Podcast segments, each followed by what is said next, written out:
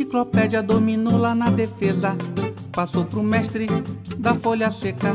Deu de bandeja para o canhota.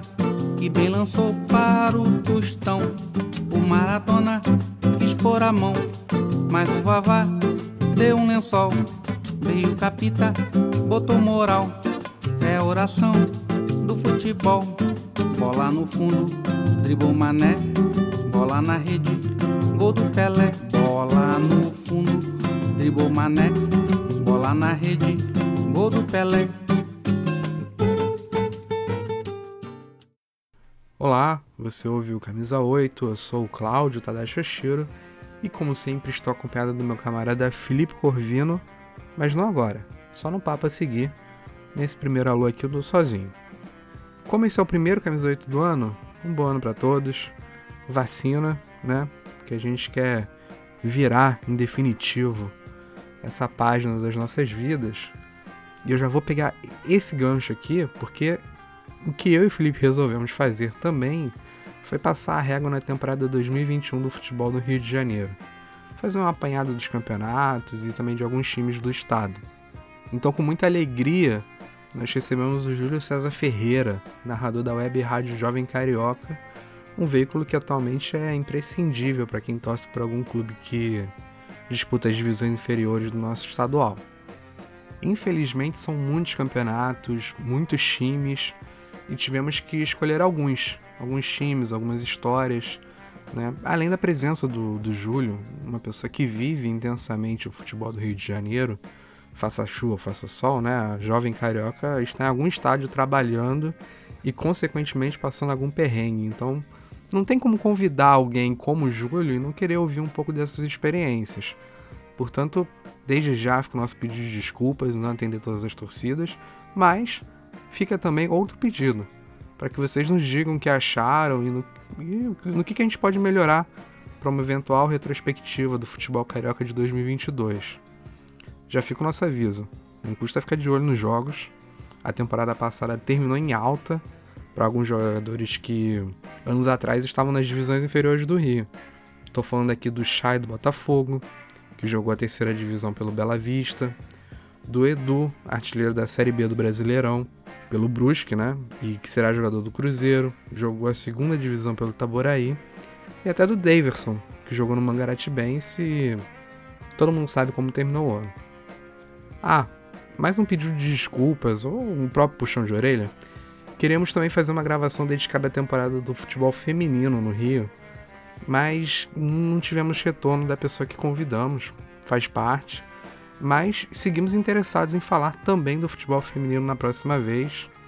A atual temporada promete, o Flamengo parece que finalmente vai correr atrás desse tempo perdido e tudo indica que será uma pedra no sapato dos paulistas que já vem dominando o futebol de mulheres há um tempo. Então, caso você conheça alguém que esteja envolvido na cobertura do futebol feminino no Rio, de preferência uma mulher, né? Passa esse contato pra gente que, pô, vamos receber com a maior alegria, tá? Então, para fechar agora, hein? O Camisa 8, você ouve nos agregadores de podcast e também nos encontra no Twitter, Camisa 8, tudo junto e por extenso. No Instagram é Camisa 8 Podcast. Todos os links na descrição então deixa lá uma crítica, uma sugestão, um elogio. As redes e o site da Web Rádio Jovem Carioca também estão na descrição. Por lá você sabe com antecedência os jogos, também pode deixar uma mensagem para a equipe. Então é isso. Chega, né? Até a próxima.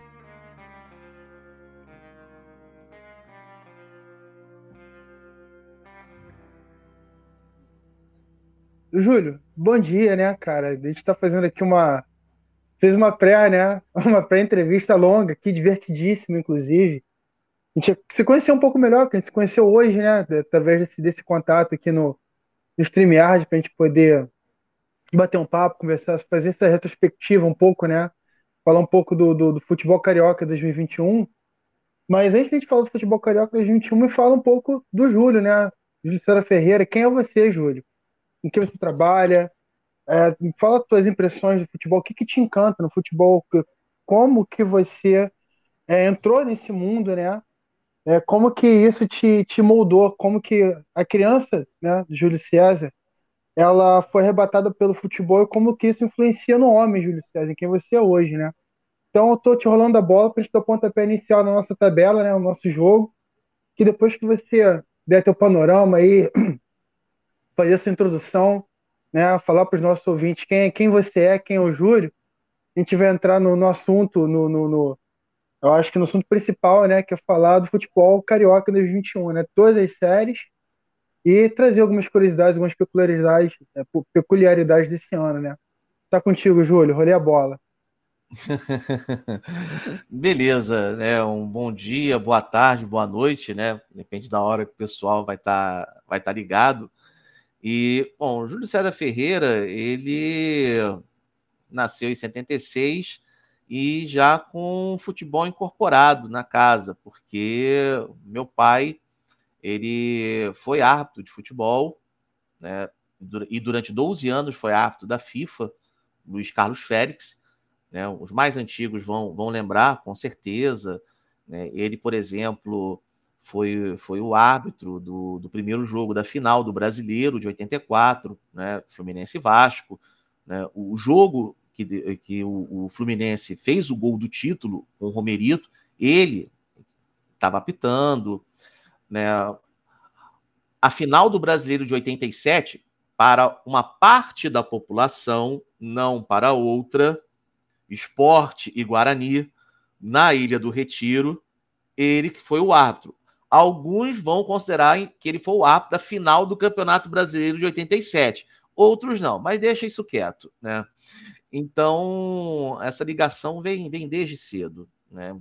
Então, acostumado. E como ele entra na FIFA em, sete, em 78, dois, eu com dois anos de idade, então passei toda a minha infância né, e início de adolescência acostumado com ele estar tá fora, exatamente viajando pela, pela América, né, pela Europa, Ásia, né, apitando.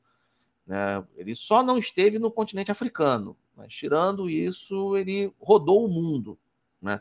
Por exemplo, eliminatórias da Copa do Mundo de 82 da, da Ásia, né, que foi em Kuala Lumpur, na Malásia, ele, ele foi um dos árbitros dessa, dessa eliminatória.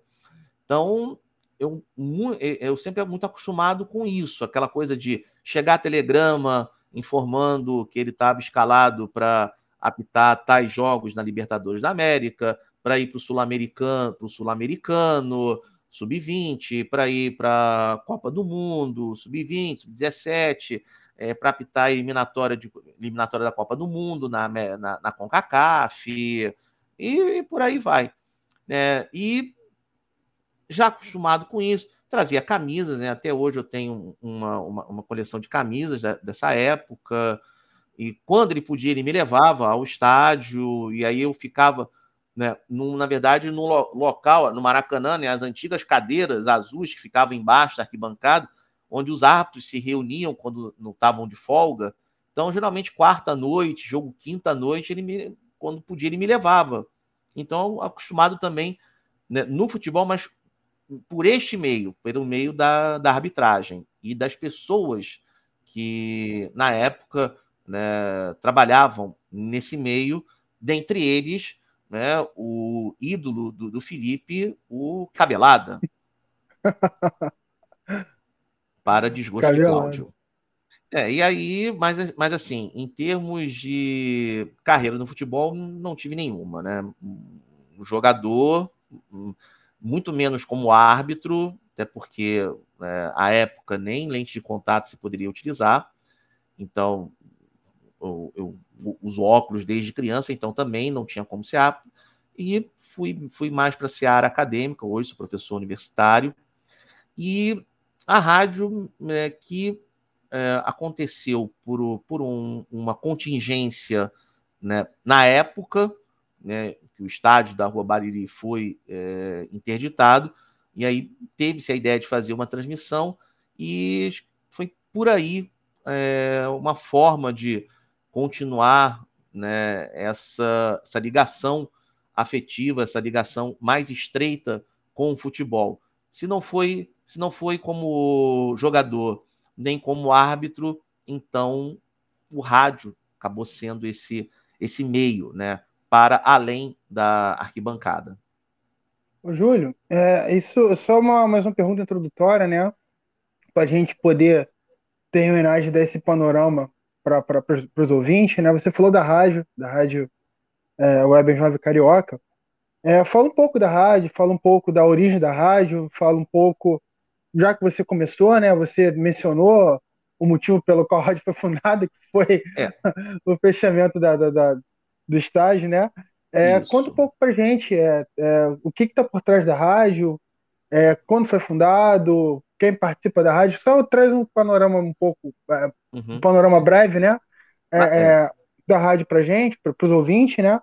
Pra gente conhecer por onde né, a gente escuta os jogos. na realidade, o projeto ele começou no dia 18 de setembro de 2010. Que aconteceu nesse, nesse dia?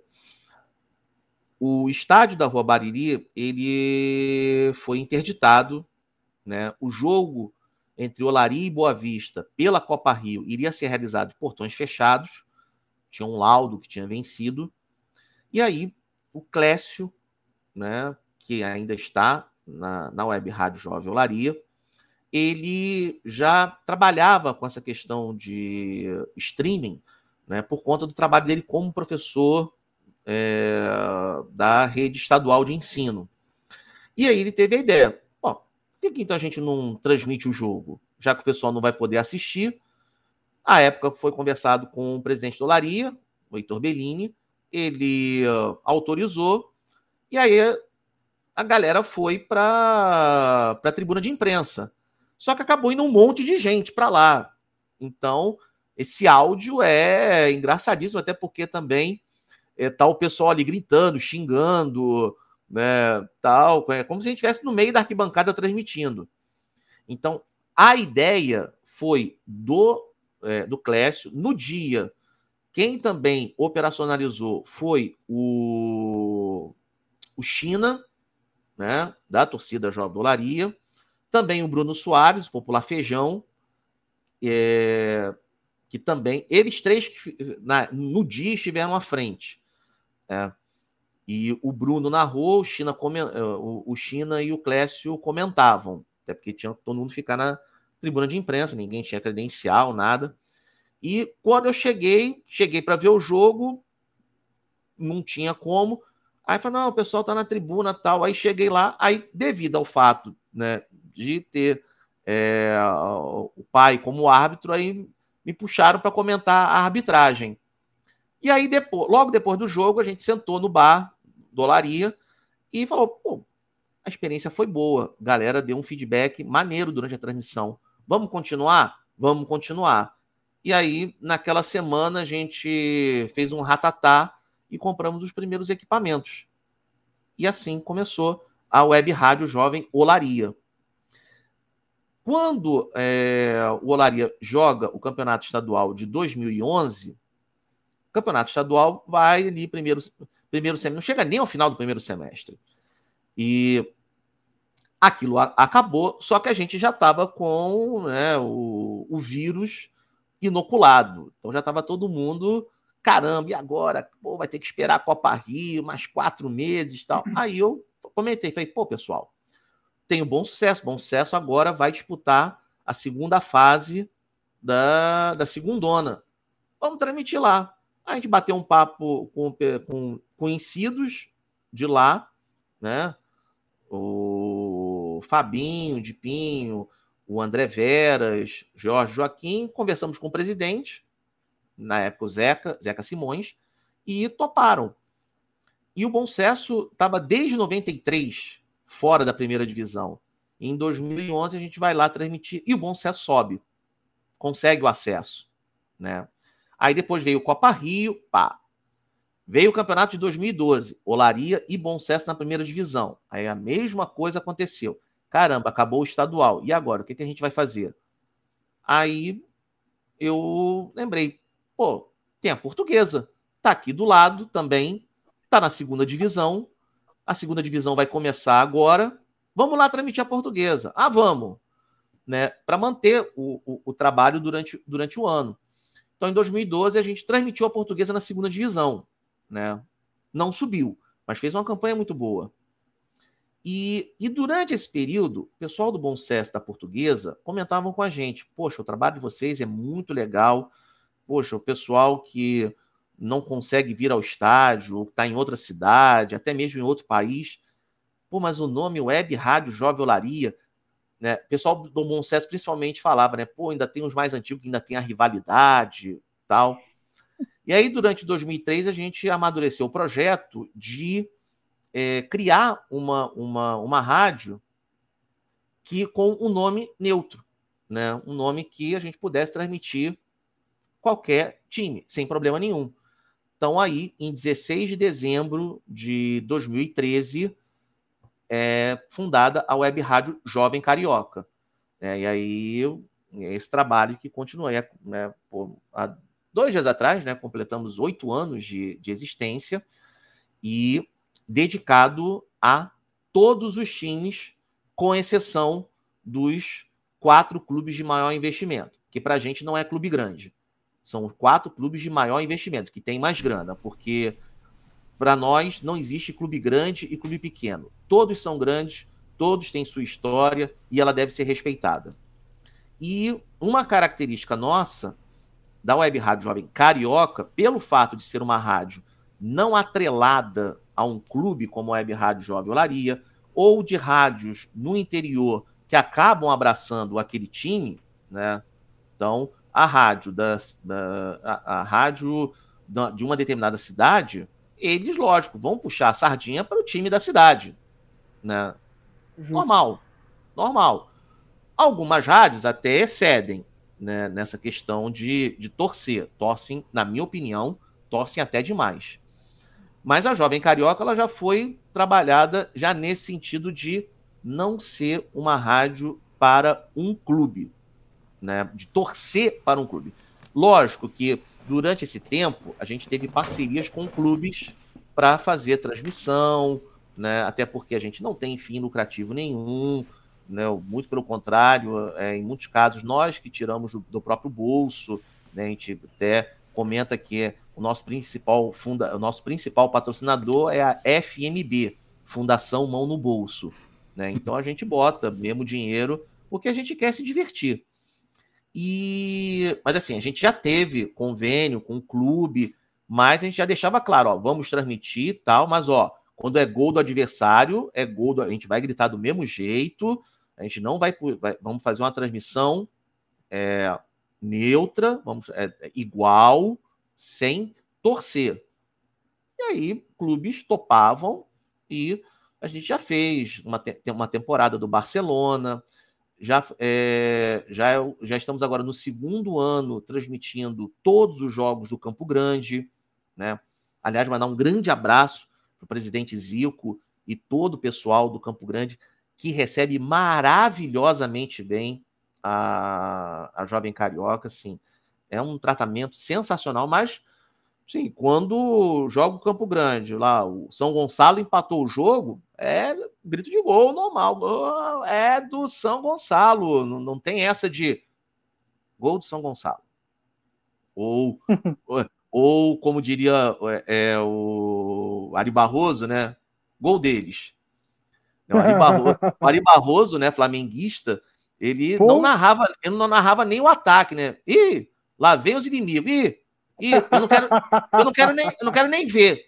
E às vezes ele não narrava a jogada de ataque do adversário. Eu falei, não quero nem ver. Então, assim, é, a gente faz né, o, o, máximo possível de fazer essa transmissão neutra. Lógico que durante, uh, quando a gente está acompanhando os jogos de um clube, a gente fica mais íntimo dos jogadores tal. É lógico que no fundo, no fundo, lógico que a gente né, vai Nutre acaba, simpatia, né? Nutre a simpatia, quer que o time avance, mas a gente né, faz ao máximo para não levar isso para o ar. Até porque a gente sabe que vamos ter torcedores do, do adversário. E a gente tem que respeitar esse público. Né? Então, a gente é, tem essa, esse, esse, esse projeto. Né? E a questão do geladão. Né? A gente não faz geladão. né? É o nosso propósito é estar em loco, tá?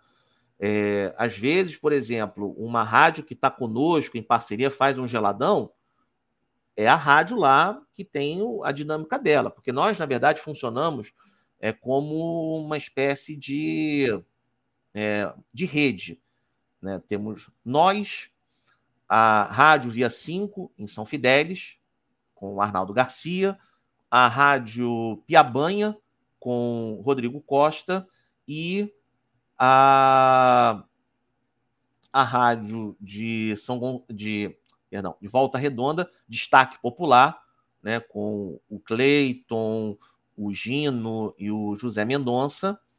Então, nem sempre eles conseguem fazer, mas é, nós da Jovem Carioca, quando é a nossa equipe, a gente está em loco, né? Sem geladão.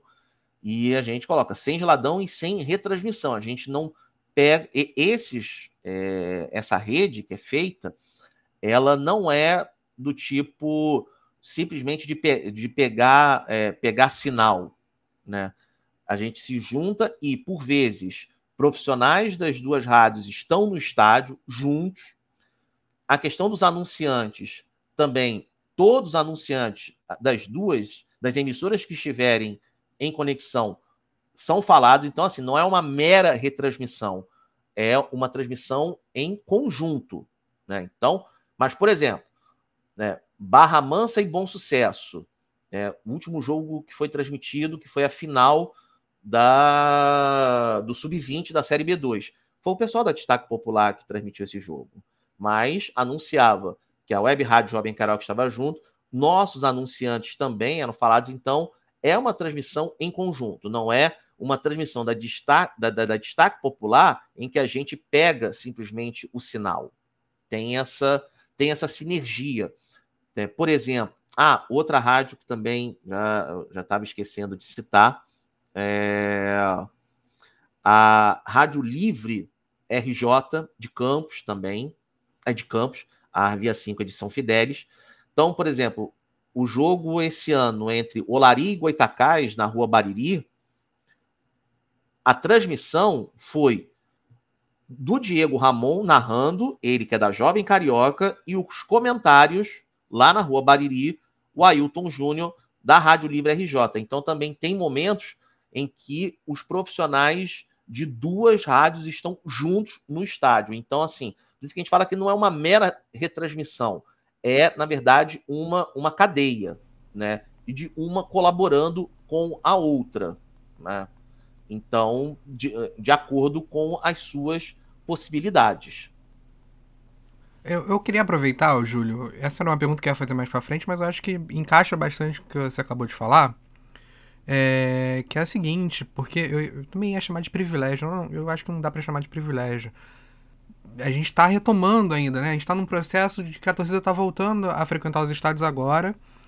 E vocês já estão transmitindo. Aliás, jogos do Campeonato Carioca já estão acontecendo desde o ano passado, há mais de um ano, né? É, eu, queria, eu queria que você falasse como foi esse processo de ir aos estádios, trabalhar nos jogos sem torcida, nesse período pandêmico. Eu, não, eu acho que não preciso nem entrar muito na questão dos protocolos. Eu não sei se você quer falar sobre isso. Se, se eles seguem de fato essa risca, porque eu tenho. Deixa, deixa. Né? é, mas assim, eu também não, também não quero chamar de privilégio, como eu pensei em falar, porque não é exatamente um privilégio. Não sei nem se deveria ter voltado os jogos de futebol no passado, como voltou. Uhum. Mas voltou e vocês têm que trabalhar, né? Então, como é que foi esse período e como está sendo trabalhar de novo com torcida no estádio? Você sente que tá, tá muito parecido com o que, que tava antes da pandemia ou ainda não? Vamos lá. É, quando o campeonato carioca é suspenso, né? Aliás, né, tem, tem até uma discussão afinal, né? É, não é campeonato carioca, né? Deveria ser o campeonato Fluminense, Fluminense porque é, ou então chama de estadual, não campeonato carioca. Mas enfim, é, quando há a retomada do estadual da Série A, nós anunciamos que não iríamos transmitir, porque também considerávamos ainda muito cedo para retomar. Então nós esperamos começar a segundona. a segunda divisão, né, que é, a época era A1, perdão, era B1, e agora para 2021 chamar, já, chamar, já, já recebeu o nome de A2. Mas enfim, esse também, esses troca-troca de nome aí, eu prefiro usar a nomenclatura neutra. Primeira, segunda, terceira, quarta e quinta divisão. Não causa que é confusão, que temos hoje né? no Rio. É, que é, o, que, é o, que é o que hoje nós temos no Rio. São cinco divisões, tá? Mas assim, se o pessoal quiser saber hoje qual é o nome de cada uma, vamos lá. Série A, Série A2, Série B1, Série B2, Série C, tá? Primeira, segunda, terceira, quarta e quinta divisão. Em setembro né, de 2020, começou a, a segunda divisão. Aí já tinha passado um tempo e já nos sentimos, já nos sentimos mais seguros em, em ir para os estádios. Mas a gente ia e passava uns perrengues porque a gente não tirava, não tirava máscara. Agora, você imagine transmitir um jogo em Cardoso Moreira, um sol de 38 graus, narrando um jogo de máscara. Né? Então, assim, é, quando acabava o jogo, era ir para o centro do campo, um local assim, ninguém à sua volta e tirar a máscara e puxar um ar que já tinha, estava quase indo embora, porque você narrar um jogo duas horas de máscara é cruel. É muito cruel. Muito difícil. Mas, é, é, tipo, era isso ou nada. Então a gente, não, vamos, vamos partir. Bancou ali. Vamos bancar. Conforme a vacinação foi avançando, agora em 2021, aí a gente já teve um, também uma, um, uma própria, um próprio relaxamento né, com o pessoal se vacinando. Então, a gente aí já conseguia, já tem uma segurança de fazer o jogo sem máscara, mas assim, mas ainda com um distanciamento. Então, é, como nesses jogos é, são poucas, e, e, as rádios é também um outro fenômeno também é, a se pontuar. Muitas rádios fecharam, que cobriam os clubes de menor investimento. Muitas, Sim. muitas. Hoje, a única, é, assim, salvo, salvo é, engano, tá? Depois até se é, né, alguém falar, mas assim, as duas rádios que transmitem jogos de clubes de menor investimento na região metropolitana do Rio de Janeiro e que estão no ar são os Nós e a Antena Esportiva, lá com o Maicon, o, o Maicon Pinheiro. Só que eles transmitem muita Série A do brasileiro, Série C do Volta Redonda. Eles não têm, eles não, não trabalham tanto com a terceira, quarta, quinta divisão do estadual. Quinta divisão do estadual só a gente transmitiu. Quarta divisão do estadual também só a gente transmitiu. A Antena Esportiva ainda transmitiu jogos da série A2 e transmitiu também alguns jogos, poucos, mas transmitiu né, da, da, da terceira divisão. Né? Então, então, assim, também fazer justiça a esse, a esse, trabalho, mas porque eles têm um outro, um, um outro portfólio. Nós, por exemplo, não transmitimos Campeonato Brasileiro. Não transmitimos. Né? É, teve uma vez que nós transmitimos, mas foi por conta que era estreia do Louco Abreu no Bangu, transmitimos Bangu e Portuguesa na, no estádio proletário Guilherme da Silveira Filho. Lá Em 2018, em... isso. É, eu, eu, confesso que a data agora me foge, é 17, mas foi. mas foi carioca isso aí, não foi? Foi Bangu carioca? Portuguesa foi carioca. O Locabril, ah, então, acho que ele jogou com carioca. Não, perdão, perdão, perdão. O jogo foi é, no estádio do Bangu, mas era Portuguesa e URT pelo Campeonato Brasileiro, tá?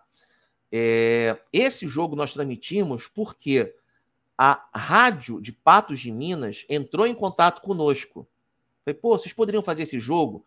Para a gente é muito complicado sair daqui e, e ir para o Rio de Janeiro transmitir. E era a primeira rodada. Vocês têm como transmitir para a gente? Tranquilo, sem problema. Aí fomos lá e transmitimos. Eu. Então, então esse, é, pela, com a equipe da Jovem Carioca, foi o único jogo. Transmitimos outros jogos do Campeonato Brasileiro da Série D com a galera, aí uma outra, é, uma outra parceria nossa, que é com o pessoal do portal Solusitano. Eles transmitem, transmitindo todos os jogos da portuguesa na Série D do Campeonato Brasileiro, né, dos dois últimos campeonatos, e do campeonato estadual. Né? O que aconteceu no caso deles? Né? Abre parênteses. Eles entraram em contato conosco, falando: a gente tem um portal, a gente transmite os jogos pelo YouTube, mas a gente não tem uma web rádio. A gente foi, é, teve uma lá que disse que a nossa transmissão era muito ruim e tal. Tem espaço para aí? Falei, claro. Nós temos três players. Um player fica com vocês, podem usar à vontade. Poxa, quanto custa? Zero. Zero? Zero. Usa à vontade. Meu, eu, a gente não vai ficar criando, vai ficar cobrando merreca. Não, transmite à vontade o que vocês captarem de verba para vocês melhorarem o material. Meu, aqui a gente não tem essa ideia, não. Quiser é, é, e, e, tiverem outras pessoas com esse tipo de iniciativa, pode procurar a gente, player é, liberado, né, que acaba sendo também uma, uma, uma escola, né? Acaba sendo um local de oportunidade. Então, é, as pessoas não, não têm o know-how, não têm equipamento tal. Fala conosco. Meu, então, eles não conseguiam transmitir. Então, a gente pegava a narração deles do, do YouTube e jogava no, no stream da Jovem Carioca. Então, muito jogo do brasileiro transmitiu, mas eram eles transmitindo. Uhum. Né? Ah, eles fizeram geladão. Ah, mas aí eram eles, não era a equipe da Jovem Carioca. A gente deu o apoio, né? Disponibilizamos o player para eles transmitirem. E assim, você pegar as primeiras transmissões que eles fizeram na Jovem Carioca e as, que, as últimas, a diferença, eles melhoraram muito. Mas por quê? Prática. É a prática. Você precisa né, da oportunidade. Você precisa de um local que seja recebido. Né? Mesmo que o primeiro jogo, segundo, terceiro, seja uma porcaria a transmissão. Mas, você, mas é, é por repetição. É por fazer um, dois, três, quatro. Também as minhas primeiras locuções, hoje ouvindo, nossa, horrorosas, né? Mas assim, é, você tem que ter, tem que ter esses espaços de oportunidade. Então, da mesma forma que eles fizeram, se outras pessoas, outros grupos quiserem um espaço, por exemplo, ah, pô, a gente quer transmitir o Campeonato Carioca, a gente quer transmitir o estadual agora da Série A, os jogos do Resende mas a gente não tem player. Pô, a gente consegue fazer o jogo, vai fazer pelo Skype e não tem uma, não tem um streaming e tal. Entre em contato conosco. A gente, um streaming fica lá para esse grupo transmitir. Entendeu? Porque é aí que eles vão pegar, vão, vão pegar a manha da coisa e conseguem também com isso captar recursos e desenvolver o trabalho deles. A gente também tem muito dessa, dessa perspectiva, né? E como já estamos consolidados, né, a gente também tem essa coisa de é, ser um locus para oportunizar né, grupos que estejam e queiram iniciar nesse, uh, nesse nicho. Ah, só, hum. só um detalhe. É, perguntaram de Série D do brasileiro e vira e mexe perguntam para gente. Pô, vocês não vão transmitir a Série D? Pô, vai ter, vai ter o Madureira tal. A gente, não, nós não vamos transmitir a Série D do Campeonato Brasileiro. por quê? Porque a gente não tem dinheiro. Entendeu? Ah, mas tem os jogos em casa. Ah, em casa é mole. Transmitir os jogos do Aniceto Moscoso, a gente também transmite quando for o estadual da Série A. Legal para fazer o brasileiro da Série D é ir nos jogos fora. Aí é que tá o barato de fazer todos os jogos em loco. Então, nós, eu digo, equipe da Jovem Carioca. Eu, Fabinho de Pinho, André Veras, Marcelo Cunha, Marcelino Santana, Diego, Diego Ramon, Jorge Ferreira, eu, é, Jorginho. Não estou esquecendo de mais ninguém. É, essa galera é só em loco, mas as, nossas, a, a, as nossas rádios, né, a, nossas não, né? As rádios parceiras, a gente também não fica aquela coisa, ah, a gente só faz conexão, a gente só vai ajudar vocês, a gente só vai transmitir esse jogo que é aqui no Rio e que vocês não têm condições de vir para cá, a gente só vai transmitir se vocês também só fizerem jogos no estádio. Não. Cada uma tem a sua, a é, sua liberdade de fazer como quer, até porque cada um sabe onde o calo aperta. Uhum. Né? Então, assim, pra gente, fazer um jogo em Resende, lá do Pérolas Negras, tranquilo, mete todo mundo no carro, vambora. Entendeu? Agora, para o pessoal de Volta Redonda fazer o jogo em Sampaio Correia, não dava. Né? Eles não conseguiram. Então, a gente foi lá e, e transmitiu. Né? Ou então de, de fazer, né, ou de outras dessas emissoras de fazer né, é, o off-tube, a gente não tem problema com relação a isso, porque cada uma, a gente, assim, é uma rede, mas não tem essa coisa de quem lidera a rede. Não, é uma rede horizontal. Então, cada uma tem a sua dinâmica de trabalho. Entendeu? E a gente respeita. Uma respeita a outra com relação a isso. Agora, quando é a jovem carioca, vamos dizer, que está é, comandando aquela transmissão, aí é no estádio. A gente não faz geladão. Só para então, falar para os ouvintes. Por isso que a gente não faz, por isso que a gente não faz o Campeonato Brasileiro da Série D. Então agora vai ter o a Portuguesa e Nova Iguaçu, não é? Madureira. Madureira. Não, é...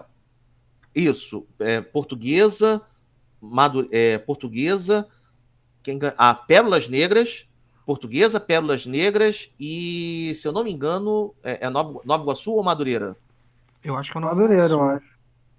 Enfim, se, se, ela, se elas se elas ou a gente conseguir um, um, um cascalho, né, um faz-me rir, mas não é para bancar salário, não, entendeu? É para poder pegar um busão, ou se realmente for muito longe, pegar um, um avião para ir transmitir o jogo em loco, tiver alguém que queira né, patrocinar esse, esses custos de transporte, a gente aceita de braços abertos e aí a gente vai, por exemplo, Portuguesa jogou, jogou última série D, jogou em, em Cascavel, jogou em Araraquara.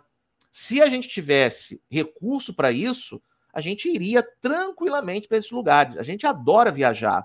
Agora, uma coisa é o gasto que você tem para ir a Resende, para ir a Campos, para ir para Cardoso Moreira. Agora, o custo para você ir para Cascavel, aí é, é outro é, é, é outro pegado. É proibitivo. Agora, se.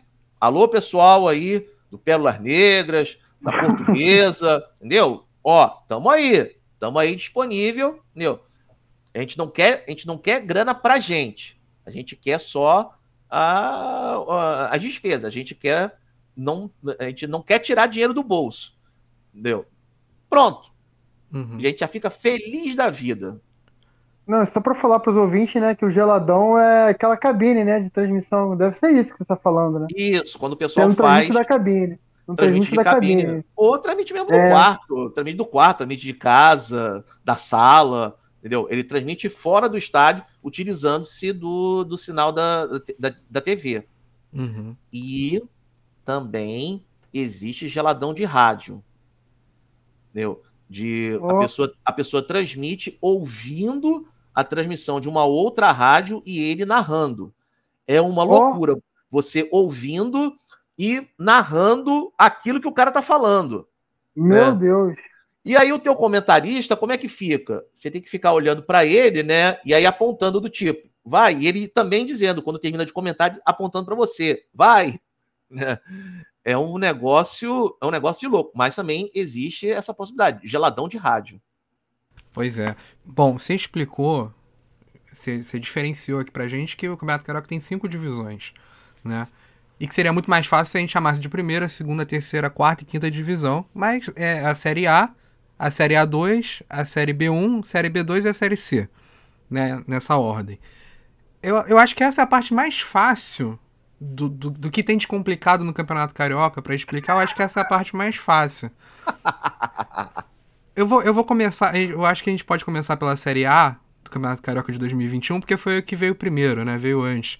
Embora a B2 de 2020 terminou em fevereiro, não foi isso? Isso, é, é, a, B, a B2 terminou em fevereiro, mas é aquilo, foi, o, foi um quadro excepcional Uhum. né, da pandemia. Mas agora, em 2021, e o que vai provavelmente repetir em 2022, o calendário vai ser Série A. Depois que acabar a Série A, a primeira divisão, aí vai vir a segunda divisão. No meio da segunda divisão já começa a quinta divisão. E esses são os campeonatos do primeiro semestre.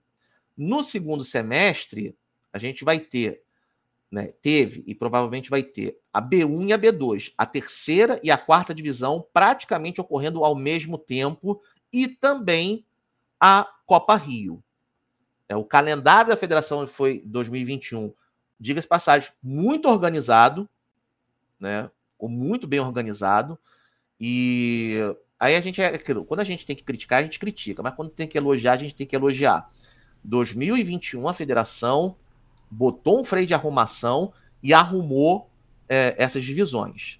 Acabou com aquela seletiva da Série A que o time subia da segunda para a primeira, mas não subia, né? Porque ele ainda tinha que jogar uma, uma seletiva, que eles chamavam de fase, que elas chamam de fase preliminar. Um desses times que subiu e não, não, não um, dois times de Campos, o Campos e o Goitacás. Eles foram para a fase preliminar, mas não foram para a principal. O americano chegou aí para a principal, depois caiu, né? Mas enfim, o americano ainda né, nesses últimos anos, quando foi para a seletiva, ele subiu. Goitacás e Campos nem isso, ficaram na seletiva e depois caíram, né? Sim. E hoje, e hoje, né, para 2022, né, veja só, na quarta divisão do estadual teremos Goitacás e Campos. Sim, o Goitacás está numa situação dificílima.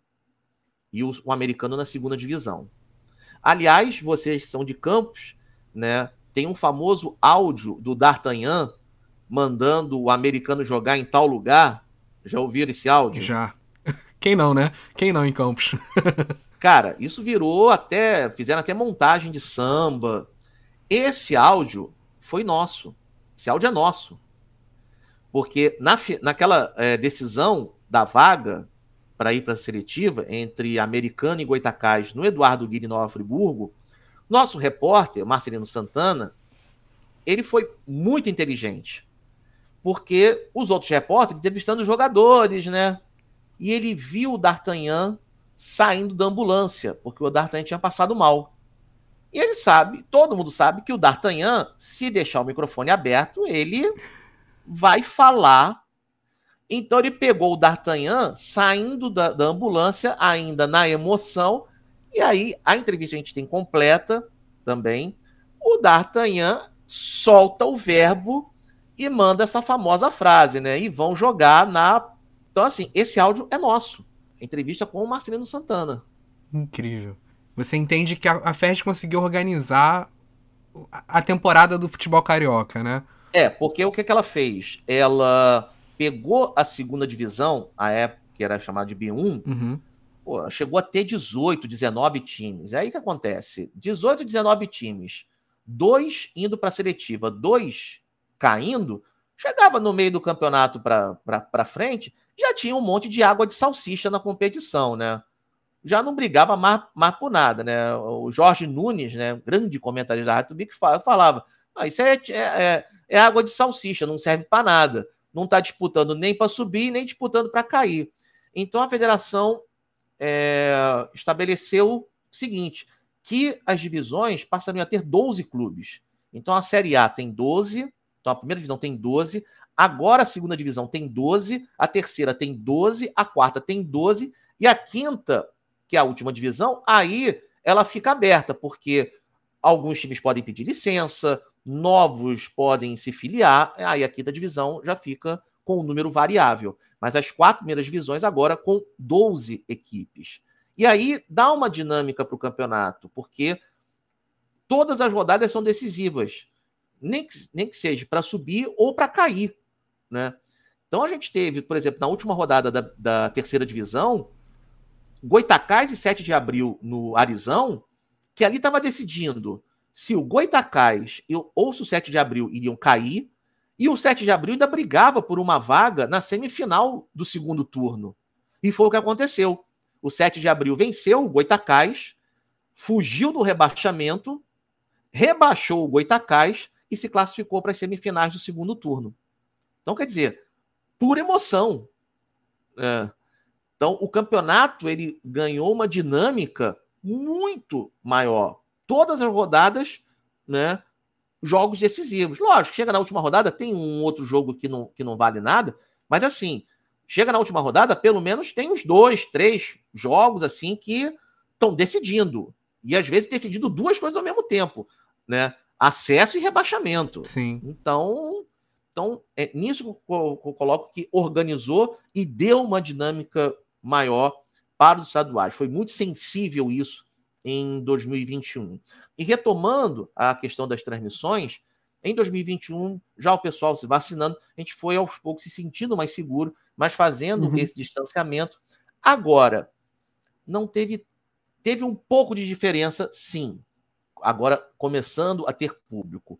Porque o que acontece? Você tinha comissão técnica, convidados que ficavam próximos. Então, não era tão diferente de muitos jogos que, que já tínhamos feito antes, né? Em termos de público. Então, a gente já estava meio. Aquilo ali já estava meio que acostumado, né? Porque normalmente as cabines de imprensa ficam próximas do, do de, de, camarote, desses lugares para comissão técnica. Então, a gente estava acostumado né, de ouvir lá reclamações, mandando bandeira para aquele lugar, xingando. Então, assim, em termos de clima de arquibancada, ele, lógico, foi diferente? Foi diferente, mas não foi radicalmente diferente por conta dessa presença dessas pessoas, de convidados e de comissões técnicas. Então, ainda tinha um burburinho. Mas é lógico que agora, com a volta da torcida, por exemplo, a final da Série B1, Pérolas Negras Olaria, poxa, já tinha já tinha já tinha a, a, das torcidas, as torcidas organizadas, bateria, então, aí realmente é, o, é um, outro patamar. Mas não foi uma diferença tão grande ao ponto de, por exemplo, na Série A do brasileiro, o pessoal ter que colocar DJ para colocar barulho de torcida, né? Aquele... Não, não, não, não precisou disso. Então, teve uma diferença? Teve, mas não foi tão acentuada assim. Sim. Até porque você pega muitos times novos que não tem torcida, né? Ainda, né? Exato. Exato, tem muitos familiares, né? Então, assim, lógico, tem clubes também tradicionais que tem torcida sim. Sim. Tá? Se você liberar público para jogo de Campo Grande, Bom Sucesso, Olaria, vai ter público. Jogando na segunda, na terceira, na quarta divisão, Americano, hum. Goitacás, Friburguense, Cabofriense, vai ter torcida sim. Vai ter. Não, mesmo os novos, né? Acho que o Maricá também é um time que conseguiu estabelecer mais ou menos uma torcida ali. Pelo sim, menos nos jogos em casa. Pérolas né? Negras. Sim, aí nos jogos em casa. Jogos fora, não. Agora, essas outras, até jogo fora de casa. América, Goitacás americano é impressionante. Bem lembrado América, bem lembrado América, meu. Então, Bangu. esses, né? O Bangu tá na primeira divisão, né? Na então, primeira divisão, dá, verdade. Dá o desconto. Mas assim, essas torcidas de clubes que estão na segunda, terceira, quarta divisão, de clubes né, mais tradicionais, além dos jogos em casa, eles também se fazem presente nos jogos fora de casa, que não acontece, por exemplo, né, com Maricá, com Pérolas Negras, mas aquilo é um processo. Né? Eu acredito que em breve já vai constituir um, um etos de torcedor como desses chamados clubes tradicionais, né? E, na verdade, você já encontra, né? No jogo do Pérolas Negras fora de casa, já tá lá duas, três, já tem já um, um barulhinho ali de, de, de uma ou outra pessoa, né? Do Maricá, né? Do Gonçalense, né? Do Angra dos Reis, né? Tem aqui lá o Daniel, que é fanático pelo Angra dos Reis, é outra figuraça, figuraça. Então, assim, mas ainda é incipiente. Mas esses times continuando e estando é, é, e realizando boas campanhas, naturalmente isso vai acontecer. Sim. Eu, eu tenho uma, uma, leve discordância de você, Júlia. Inclusive, eu estava conversando com o Felipe antes da gente começar. E eu queria, eu, queria, eu queria ouvir isso de você também, porque pro, pra mim, cinco divisões é muito. Eu me incomodo com cinco divisões. Eu entendo que elas se retroalimentam ali de uma forma muito peculiar, porque o time que joga a Série C, ele vai jogar, se ele sobe, ele joga B2 no mesmo ano, né? É, acabou que você criou também duas, sele, duas seletivas, acho que posso dizer isso, não dá? A Série C virou uma seletiva da B2, virou quase uma sabe, uma pré-Libertadores, ele tem um campeonato antes de começar para você garantir aqueles times disputando o campeonato logo depois. Porque não tem descenso, né? É, a C não tem descenso. E quem joga a Série C, campeão e vice, já estão promovidos para a Série B2. Mas isso foi esse ano por conta da rearrumação do calendário. Vamos ver para 2022, mas eu ainda acredito que vai ser esse mesmo é, esquema. A Série C, campeão e vice, já joga a B2. Agora, não vai ter, como teve esse ano, do rebaixado da, da segunda para a terceira jogar o mesmo ano, que foi o caso do Duque de Caxias. E o da A jogar dois no mesmo ano, da primeira para a segunda, que foi o caso do Macaé. Uhum. Isso, isso não, não deve acontecer. Né? Aí vai ter a promo, a, o acesso e descenso no, no, no, no, ano, no ano posterior. Mas da C para B2, da quinta para quarta, eu ainda acredito que vai acontecer isso. É um número excessivo? Sim. Sim e não. Sim e não, porque é, pelo número, tem até mais que São Paulo. E São Paulo tem. São né? quatro, né? É, são quatro divisões, né? Um território muito maior que o do Rio de Janeiro. Mas, por outro lado, você tem é, uma série de equipes do, do Rio de Janeiro que, se você estabelece somente três divisões, você ia ter uma terceira divisão muitíssimo inchada. Muitíssimo inchada. Você tem hoje clubes que estão na terceira divisão, como Pérolas Negras, como ele perdeu a final, ele vai continuar jogando a terceira divisão. Mas olha, que bateria de frente tranquilamente com clubes da segunda divisão e da primeira, né? Até é, lembrando que na Copa Rio, Pérolas Negras eliminou o Bangu é, é, o americano, que é, está na segunda divisão, eliminou o Boa Vista da primeira divisão. E não foi jogando com time reserva, não. Boa Vista com, a, com, a, com força máxima em campo. Então, é, o número de cinco divisões, ele até realmente pode ser excessivo. Mas, por outro lado, também tem uma coisa: são campeonatos curtos.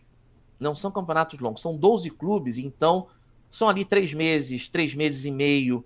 Então você possibilita a participação. Se você faz um campeonato de seis meses, eu acredito que muitas dessas equipes não, não, não entrariam em campo. Mas mesmo regionalizando essas, esses regionalizando em grupos, esse, esse, debate sobre regionalização ele existe mas ele nunca foi, nunca foi à frente, né? Nunca foi à frente. Pode ser, é, é, uma, é uma possibilidade, tá? Mas assim, é algo que, vamos lá, nunca, nunca entrou na cultura do futebol do Rio de Janeiro essa questão da regionalização. Até porque, em relação a outros estados, como São Paulo e Minas Gerais, Rio de Janeiro é um estado pequeno. Mas assim, vai fazer um jogo é, vai, por exemplo, o time de Cardoso Moreira, vai jogar em Resende. São sete horas de viagem. É, é, é muito chão. É muito chão. Então, tem essa questão da regionalização, que poderia ser uma possibilidade, tá? Mas aí, eu, eu acredito que isso não passa em arbitral. Né? Porque os clubes não vão, por exemplo, juntar terceira, quarta e quinta divisão e fazer uma terceira divisão regionalizada. Quem está na terceira quer permanecer na terceira. Melhor do que se juntar com os demais. E aí vai que naquele ano um time da quinta divisão que, e, e times que têm estrutura, como o Belfor Roxo e o Império Serrano, que não subiram, não subiram. Quem subiu foi é, Paduano e Búzios. Clubes como Império Serrano e é, é, Belfor Roxo tem estrutura. O Belfor Roxo tem estádio próprio lá em Interlândia. E tem uma outra questão também interessante, inclusive dessa divisão desse calendário, que é a seguinte: você permite, você é, fornece um calendário menor para os clubes, então a questão de despesas diminui bastante, e por outro lado, você gera calendário para os jogadores. Porque muitos atletas que estão que jogaram a série A, que jogaram a série A2, jogaram a segunda divisão, eles foram jogar a terceira, foram jogar a quarta divisão. Né? E isso vai se retroalimentando. Por exemplo, anunciaram há pouco, o Volta Redonda anunciou a contratação do Lelê, que era do Maricá, que veio do Itaboraí Profute, que está hoje na, na, quinta, na quinta divisão. Então, quando você faz um calendário em que estabelece o número maior de divisões, porém, espaçando ao longo do ano, você, por um outro lado, dá, uma, você, é, dá oportunidade para que esses jogadores rodem o ano inteiro, trabalhem o ano inteiro. Um, um outro exemplo, Léo Flores, goleiro, é, goleiro eterno goleiro né, do Séries, um, um grande do ídolo do Séries, né? O Séries jogou a B2, né? Ele jogou a B2 no segundo semestre e o primeiro semestre ele jogou no Império Serrano, né? dentre outros jogadores. Então, tem esse outro lado também que tem que entrar na balança. Né? E não é só pensar nos clubes, mas pensar também jogadores, membros de comissão técnica, porque espaçando isso e tendo ao longo do ano, né, sendo um número grande de divisões, você também é, gera mercado de trabalho para que esses jogadores, é, membros de comissão técnica e pessoal de retaguarda tenha calendário de trabalho ao longo de todo o ano. Uhum. Eu acho que você tem propriedade para falar no sentido de, de ter contato com todas essas torcidas, né? Mas eu, eu pensando por mim, se meu time estivesse começando da quinta divisão, por mais que, de novo, né, ele pode disputar a quinta e a quarta no mesmo ano. E, e, esse, esse tempo menor para você tentar chegar na primeira divisão, é, ele fica menor em um ano porque você está jogando duas divisões de uma vez só. Mas se eu tivesse começado a quinta divisão, eu, enquanto torcedor, ficaria muito desanimado. Esse, esse é um ponto também que eu fico olhando e falo, pô, quinta. Mas quinta, quinta divisão, quem está jogando quinta divisão, é, ou são clubes que estão é, em queda, que estão mal, né? Então, por exemplo, Casimiro de Abril, que já chegou a disputar divisões superiores, ano que vem vai disputar a Série C, né? Caiu consideravelmente. É, o Mesquita, que já jogou a primeira divisão do estadual, hoje está na quinta divisão. Mas em grande parte são clubes novos. E aí, esse processo de construção de torcida, ele não é instantâneo. Ele vai se dar com o tempo. Então também é um tempo de maturação desse clube. Além de torcida, uma outra questão também, maturação de estrutura. Para não acontecer casos como ocorreram em anos, anos anteriores, por exemplo, vou citar dois: Cardoso Moreira e Kissamã. Bateram na primeira divisão, ficaram um ano, voltaram e hoje nem mais estão jogando profissional. Então, também um número maior de divisões é uma espécie de peneira de seleção daqueles clubes que é, vão é, é, criar organicidade, vão criar, vão desenvolver, manter estrutura. Então você tem casos aí né, como Maricá, Pérolas Negras. Pérolas Negras, na época não existia a quinta divisão, existia a quarta. Mas o Pérolas Negras foi quarta, terceira, entendeu? Tudo bem que tá aí batendo na trave, mas em breve tá chegando na segunda divisão. O Maricá também, quarta, terceira, segunda, e por muito pouco não chegou na primeira. O Sampaio Correia. Aí você pode ah, o Sampaio Correia também bateu e voltou. Mas o Sampaio Correia bateu e voltou, e mas permanece na segunda divisão, o Sampaio Correia. Tem estrutura, construiu uma estrutura ao longo dos anos. Então também tem essa questão a ser, a ser ponderada. Né? No número maior de divisões, e você dar tempo para o clube se estruturar e ver realmente se é, é, é um clube que vem com um projeto, né, que vem com um, um estofo, ou simplesmente né, se é uma, uma aventura de, de verão, né, desses bate e volta. Isso também, por um lado, é, beneficia porque você fornece, é, acaba, é, acaba indo para a segunda divisão, terceira divisão, clubes com mais estrutura, clubes mais organizados e que vão apresentar uma qualidade técnica maior e vão proporcionar um espetáculo de melhor qualidade. Então tem essa questão também que é importante quando a gente pensa de segunda e, e terceira divisão, né, ao ter uma quarta uma quinta divisão. Sem dúvida. Bom, eu quero destacar, eu acho mais fácil a gente conversar destacando algumas questões da, da primeira, depois a gente vai passando à frente, né? E em relação à Série A, eu acho que é inevitável a gente não falar da América, né? Passando pela seletiva, não passando pela seletiva, na verdade, né? E foi um time que contratou muito, né? O, o Júlio trouxe o Richarlison, né? Já tinha o Deola, né? O Deola continuou. É... Quase sempre... trouxe o Givanildo, né? Trouxe o Givanildo. Quase. Uhum. Trouxe, tu, trouxe, tu pagou, mas não levou, né? Ou não é. levou, também não pagou. não sei não, agora. É porque o Givanildo, ele teve Covid. Por isso que ele não. Aí acabou a, a, melando a, a, o, o, trabalho, né? O, o, que seria o início do trabalho. Também teve isso. Né? Mas agora, é, você falou do, América, do, do América, uhum. né?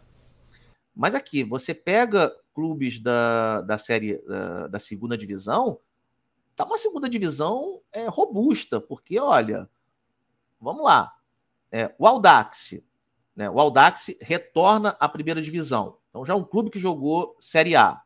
É outro exemplo de um clube com estrutura, né? E que caiu e retornou. Não, não, não, não degringolou. É, clubes tradicionalíssimos do futebol, do futebol estadual do Rio de Janeiro: América, Friburguense, Americano. E aí, outros clubes que é, são mais novos, mas que já construíram uma, um, uma determinada tradição, até pelo fato de participarem de campeonatos nacionais, né, e alguns com uma participação né, de tempo maior. Aí é o caso de Macaé, Cabo Friense, Duque de Caxias e clubes mais novos com uma belíssima infraestrutura. Né? Maricá, o Arte Sul, né, que tem um centro de treinamento né, que é usado por outros clubes, e a base, por exemplo, do Vasco, joga no Arte Sul, na Via Dutra. É, Sampaio Correia também, que tem um CT lá em, em Sampaio Correia. Então, assim, é uma, é, é, é uma segunda divisão hoje encorpada. Para subir aqui, hum, não é tranquilinho, não. Uhum. Não é uhum. por isso o América, por isso que o América tá, tá penando. Então, hoje, e aí essa questão de você só ter 12 clubes e espaçar mais as divisões, gerou isso, uma segunda, uma segunda divisão muito forte. O Olaria agora vai retornar, subiu, né? Da terceira para a segunda divisão. O Olaria não vai ter vida fácil para retornar à elite do, do, do, futebol carioca, futebol estadual do Rio de Janeiro. Não vai ter. Tá muito, muito robusta a segunda divisão do Rio de Janeiro. Só para pegar um time da, da primeira divisão também, aí já da, do, entre os 12, né, times que de fato disputaram a primeira divisão, eu queria que você falasse um pouco do Resende, Júlio, porque o Resende foi um time que se transformou nos últimos anos, né? Teve essa parceria com o Lyon, que, que até incorporou o escudo do Lyon dentro do escudo do Resende. Eu acho que o, o Resende foi um time que acabou fomentando algo que a gente pode falar mais para frente também, que a gente tinha separado para falar em relação à nova cidade, que foi quando eles contrataram o, o youtuber, né? O Cartoloco para jogar uhum. a primeira divisão do Carioca. Era muito mais uma questão ali midiática, ele não jogou, acho que ele chegou a ficar no banco no jogo contra o Vasco. E também teve o, o Casimiro, né, que fez a, fazia umas lives ali representando o, o Rezende. Mas foi um time que tentou, eu não sei se da forma que me agrada mais, mas é tentar seguir um caminho diferente, porque é muito difícil, ainda mais pra um time como o Resende, tentar sobreviver na primeira divisão também, né? Não sei se é o melhor caminho, mas foi uma, um caminho que eles seguiram. Acho que aí também é, eu estenderia essa reflexão até para o próprio jornalismo como, como um todo, jornalismo esportivo. É, hoje, essa tentativa de dar um tom de maior entretenimento, de maior entretenimento né, a uma cobertura jornalística, ou que alguns chamam de jornalismo engraçadinho. Né? Então, muita, muita piadinha, né, muito, assim, que foge. Né? Lógico que a gente também não, não, não vamos defender né, o mesmo modelo de jornalismo esportivo da década de 1970, de 1980, mas para tudo há um limite. O problema é que é uma zona cinzenta e que isso é, é um campo de, de tensões. Mas eu, eu, particularmente, não acredito nesse, nesse modelo, tá? Até porque é, vai ter divulgação midiática, vai ter engajamento. Agora, há necessidade de se fazer um trabalho de pesquisa, afinal, o quanto esse engajamento gerou é, em recursos para o clube, né? Foi isso foi monetizável. Será que é interessante você investir em um clube que contrata é, um, um artista e, e, diz que ele vai ser o joga, vai, vai jogar futebol, faz lá, veste a camisa, faz a pose de jogador de futebol. Até que ponto né, isso não é visto e não é tratado como chacota? E aí o investidor vai olhar e falar: hum, isso aqui não, não me passa um ar de seriedade, não me passa o ar de um clube, um clube estruturado.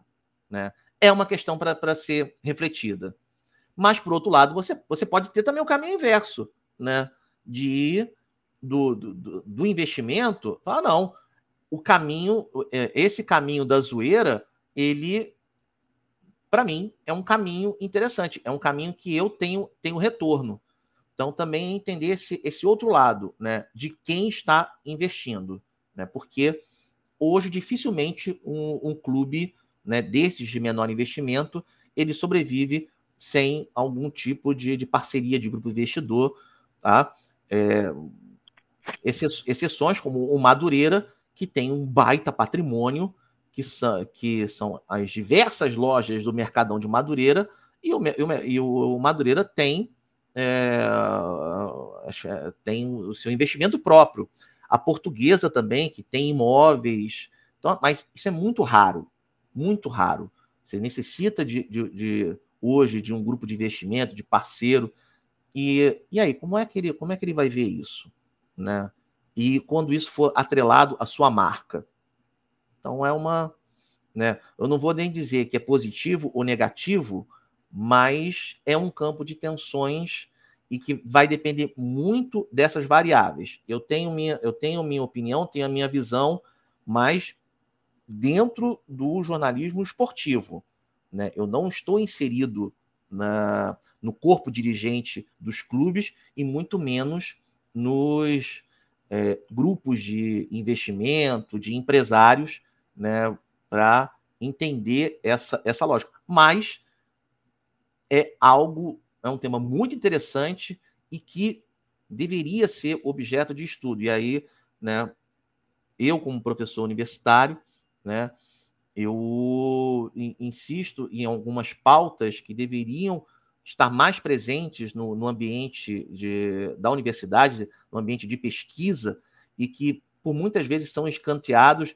é, é, exatamente pelo fato, ah, isso aí é uma coisa menor, de menor importância, é, e, e, muito do que vem do que é do popular, isso não é objeto acadêmico. Gente, é, você falar é, de futebol, você falar de carnaval, é você falar de, das duas maiores máquinas de socialização que você tem no Brasil. São as duas grandes máquinas de socialização: futebol e carnaval. Uhum. E como isso não. E como, e como isso é, não pode estar na academia? Tem que estar na academia, tem que ser objeto de pesquisa. E agora, com o, o crescimento né, é, e a variabilidade dos investimentos e de hoje né, não de uma nascente, porque ela já vem já de algumas décadas, né, da indústria cultural, da economia do entretenimento, é um, um, tem um potencial gigantesco, porque o que acontece, diferentemente de um produto físico, em que você tem uma determinada tangibilidade né, do, seu, do seu valor, carnaval, futebol, é intangível, é um ativo intangível. Então você consegue é, obter lucros maiores, lógico, a coisa dando certo, né, que você não consegue em, outro, em outros setores. Né? E sem contar que hoje, com a chamada economia 4.0, ou que alguns chamam de quarta revolução industrial, é, que é uma, uma economia baseada na conectividade, tá? dessas interligações é, cibernéticas na nuvem, esse potencial cresceu mais ainda.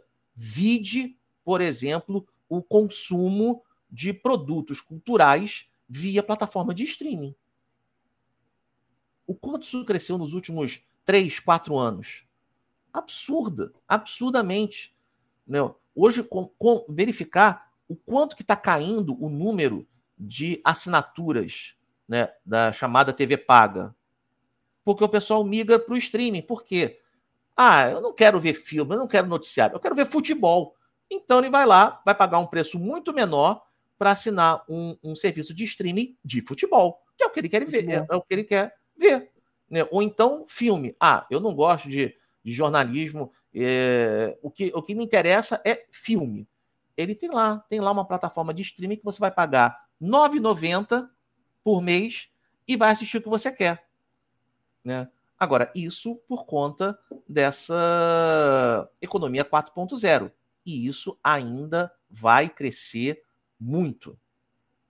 Não, que é, com relação ao Rezende, né, que o Tadashi mencionou o Cartoloco, o Casimiro, você respondeu, você botou, pontuou, né, sobre as ponderações a serem pertinentes a serem feitas sobre o serviço, tanto do Cartoloco quanto do Casimiro, um, né, para chamar mediaticamente para dentro do campo como Cartoloco, não jogou, enfim, mas foi contratado como jogador, o Casimiro como influenciador, é, vai ter o contraponto mais para frente, né, que a gente vai, vai debater é, quando chegar na, na, no momento pertinente da, da, da, entrevista, falar um pouco da, do, do, do Nova Cidade, né, Tadashi? Que é falando do caso do, do Gabigol e do Vitinho, né? Do, do, dos sósias, né? Que acho que é um contraponto a, ser feito, mas a gente pode fazer isso mais, mais para frente. Porque o, o, o Júlio falou um pouco do lance da chacota, né? Da galhofa, aquela coisa toda. Eu, eu compreendo né, o que ele, que ele quer dizer. Eu também tenho essa, esse ponto de vista, né? Do, do, do, do até que ponto vale a pena você se tirar sarro de você nesse ponto para poder explorar mediaticamente ou não, né? Aí eu acho eu que te, eu teria o contraponto que eu faria a, a esse e que certamente já deve ter algum estudo sobre isso e é um, um caso de sucesso que é o Ibis. Pode ser o Ibis. O. Ibis, não, pode ser, sem dúvida. O, I, o Ibis capitaneou a questão do pior time do mundo, né? E é um caso de sucesso. Sim. O, o, o Ibis. Mas, mas assim, em condições completamente diferentes dessas, né? Porque é, a questão do ser pior time do mundo não foi uma contratação, não, foi algo orgânico, né? Ao longo dos anos eles se constituíram Pô, como... ficaram 11 anos sem fazer um gol, cara. É, sem... sem, sem é, é, foi orgânico essa construção de um do, do, do pior time do mundo. E que no início incomodava, mas depois, quando eles assumiram isso e é, incorporaram, Hoje, inclusive, chegaram ao ponto né, de um, um patrocinador master né, e com investimento ao ponto, segundo seus torcedores, o sacrilégio de ganhar jogos e subir para a primeira divisão do Pernambucano. né? Aí outros torcedores falam: não, não, não. É até bom, porque agora a gente, quando a gente, quando a gente perder, a gente vai perder. Perde legal perde de goleada, vai tomar meia dúzia do, do esporte, de oito do Santa Cruz. A gente agora vai, vamos, vamos perder raiz. De lavada, né? de lavada. De lavada, entendeu? Então, vamos voltar a ter orgulho do Ibis, de ser o pior time. Então, assim, é, tem o elemento da galhofa, da zoeira? Tem, mas em outra, numa outra perspectiva, né? Então, isso não dá para cravar um ponto de análise. Isso aí tem que ser feito, é, são estudos de caso e, e que eu defendo né, dentro da academia que se tenha mais grupos de pesquisa voltados a, eh, voltados a, essa, a essas temáticas. Né? O que, porque hoje, ainda em muitos casos, que você tem né, um determinado estado, tá? não, não precisa citar o nome, um determinado estado, que não é o Rio de Janeiro, tem um carnaval gigante, gigante, tá? E mais especificamente na sua capital, também um, um carnaval muito, muito potentoso. Né? Mas você não tem um grupo de pesquisa. Você tem algum um ou outro trabalho acadêmico, mas é o quê? De uma pessoa que se interessa e, e vai lá e faz o mestrado, faz o doutorado, mas não tem, por exemplo, no Rio de Janeiro. No Rio de Janeiro, você tem, por exemplo, na UERJ, a, o Centro de Referência do Carnaval, professor Felipe Ferreira. Você tem o Núcleo de Estudos de, de, de Festas na Universidade Federal do Rio de Janeiro. Também tem o outro grupo de pesquisa sob a liderança da professora Maria Laura Cavalcante, no Instituto de Filosofia e Ciências Sociais, também da UFRJ. Então, você tem núcleos orgânicos que estão pesquisando, que estão pensando estas questões. Bem como o futebol, por exemplo, na UERJ, né, uma das referências em estudos sobre, sobre futebol né? Antes com Maurício Murad, é, ainda está lá na, na, Escola de Comunicação o professor Ronaldo Elal, né? e dentre outros. Né? O, o, Gilmar Mascarenhas, né? O, o Gilmar Mascarenhas era, era, era da UERJ. Sim. Então. Então, assim, é, a, a, a, esse tipo de, de, de, debate, a gente tem que qualificar esse debate. E a gente tem que, tem que qualificar esse debate fazendo pesquisa. E então, assim, a gente pode, a gente pode ter nossa opinião, sim. Temos o nosso ponto de vista, sim. Mas o quanto mais a gente puder aprofundar isso e debater, colocar na mesa, discutir, melhor, com certeza, muito melhor para realmente qualificar esse, esse debate. Então, tem essas impressões iniciais, e até porque é algo muito novo, né? Mas que eu tenho é, é, é essas minhas é, ponderações. De um lado, que pode ser positivo, e o que né, eu considero que não seja algo tão positivo assim. Mas eu, eu, eu como é, parte da, da, da, academia, do ensino né, superior, eu, eu faço essa, essa pontuação de que ainda a universidade necessita dialogar mais com a cultura popular, né? E essas verdadeiras máquinas de socialização como o futebol e o carnaval. Eu estava conversando aqui com, com o Tadashi antes de a gente fazer a nossa prévia, Júlio, uhum. que assim, eu, sou, eu sou um cara fascinado por péssimos regulamentos, né? E a FERJ, eu acho que assim, é a entidade que mais faz regulamentos ruins na história do futebol mundial. É um negócio assustador. Sim. Por que, que eu sou teve, fascinado? Já teve bizarrice. Porque, assim, é, é, ao mesmo tempo que eu acho assim, assombroso que esse, esse, essa, esse parto, esse negócio absurdo da, da, da, por exemplo, da seletiva, esse negócio não existe, isso não faz nenhum sentido, nunca vai fazer sentido. É, agora, agora, agora acabou, com esta né? re, reorganização, acabou. acabou. Então, mas é, ao mesmo tempo que eu acho isso uma bizarrice, eu acho fantástico, porque assim, cara, é uma, é uma, uma criatividade de, assim, mal utilizada de uma forma assustadora, né?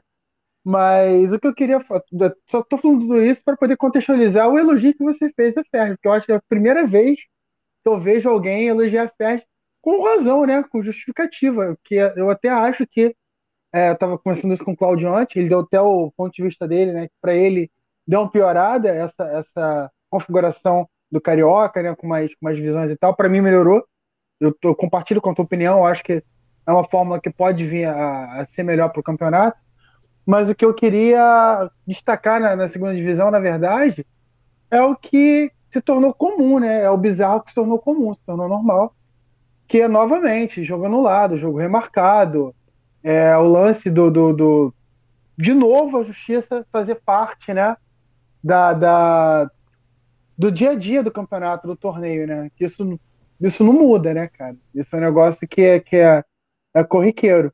Acho que o meu, meu grande destaque da Série A2 é, é essa, né, esse, esse, esse embrólio da justiça que cancelou o jogo, remarcou o jogo, enfim, que envolveu um americano, uhum. e americano, que, enfim, Arte Sul.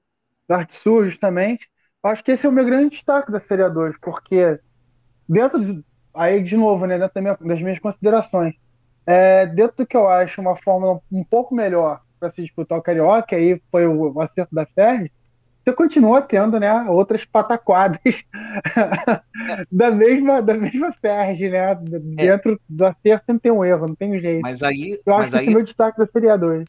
É, mas aí a gente também tem que observar como, é, como é a, essa composição, né? E aí eu precisaria né, é, aprofundar mais nesse assunto, mas até que ponto o Tribunal de Justiça Desportiva ele é vinculado à Federação de Futebol do Estado do Rio de Janeiro, né?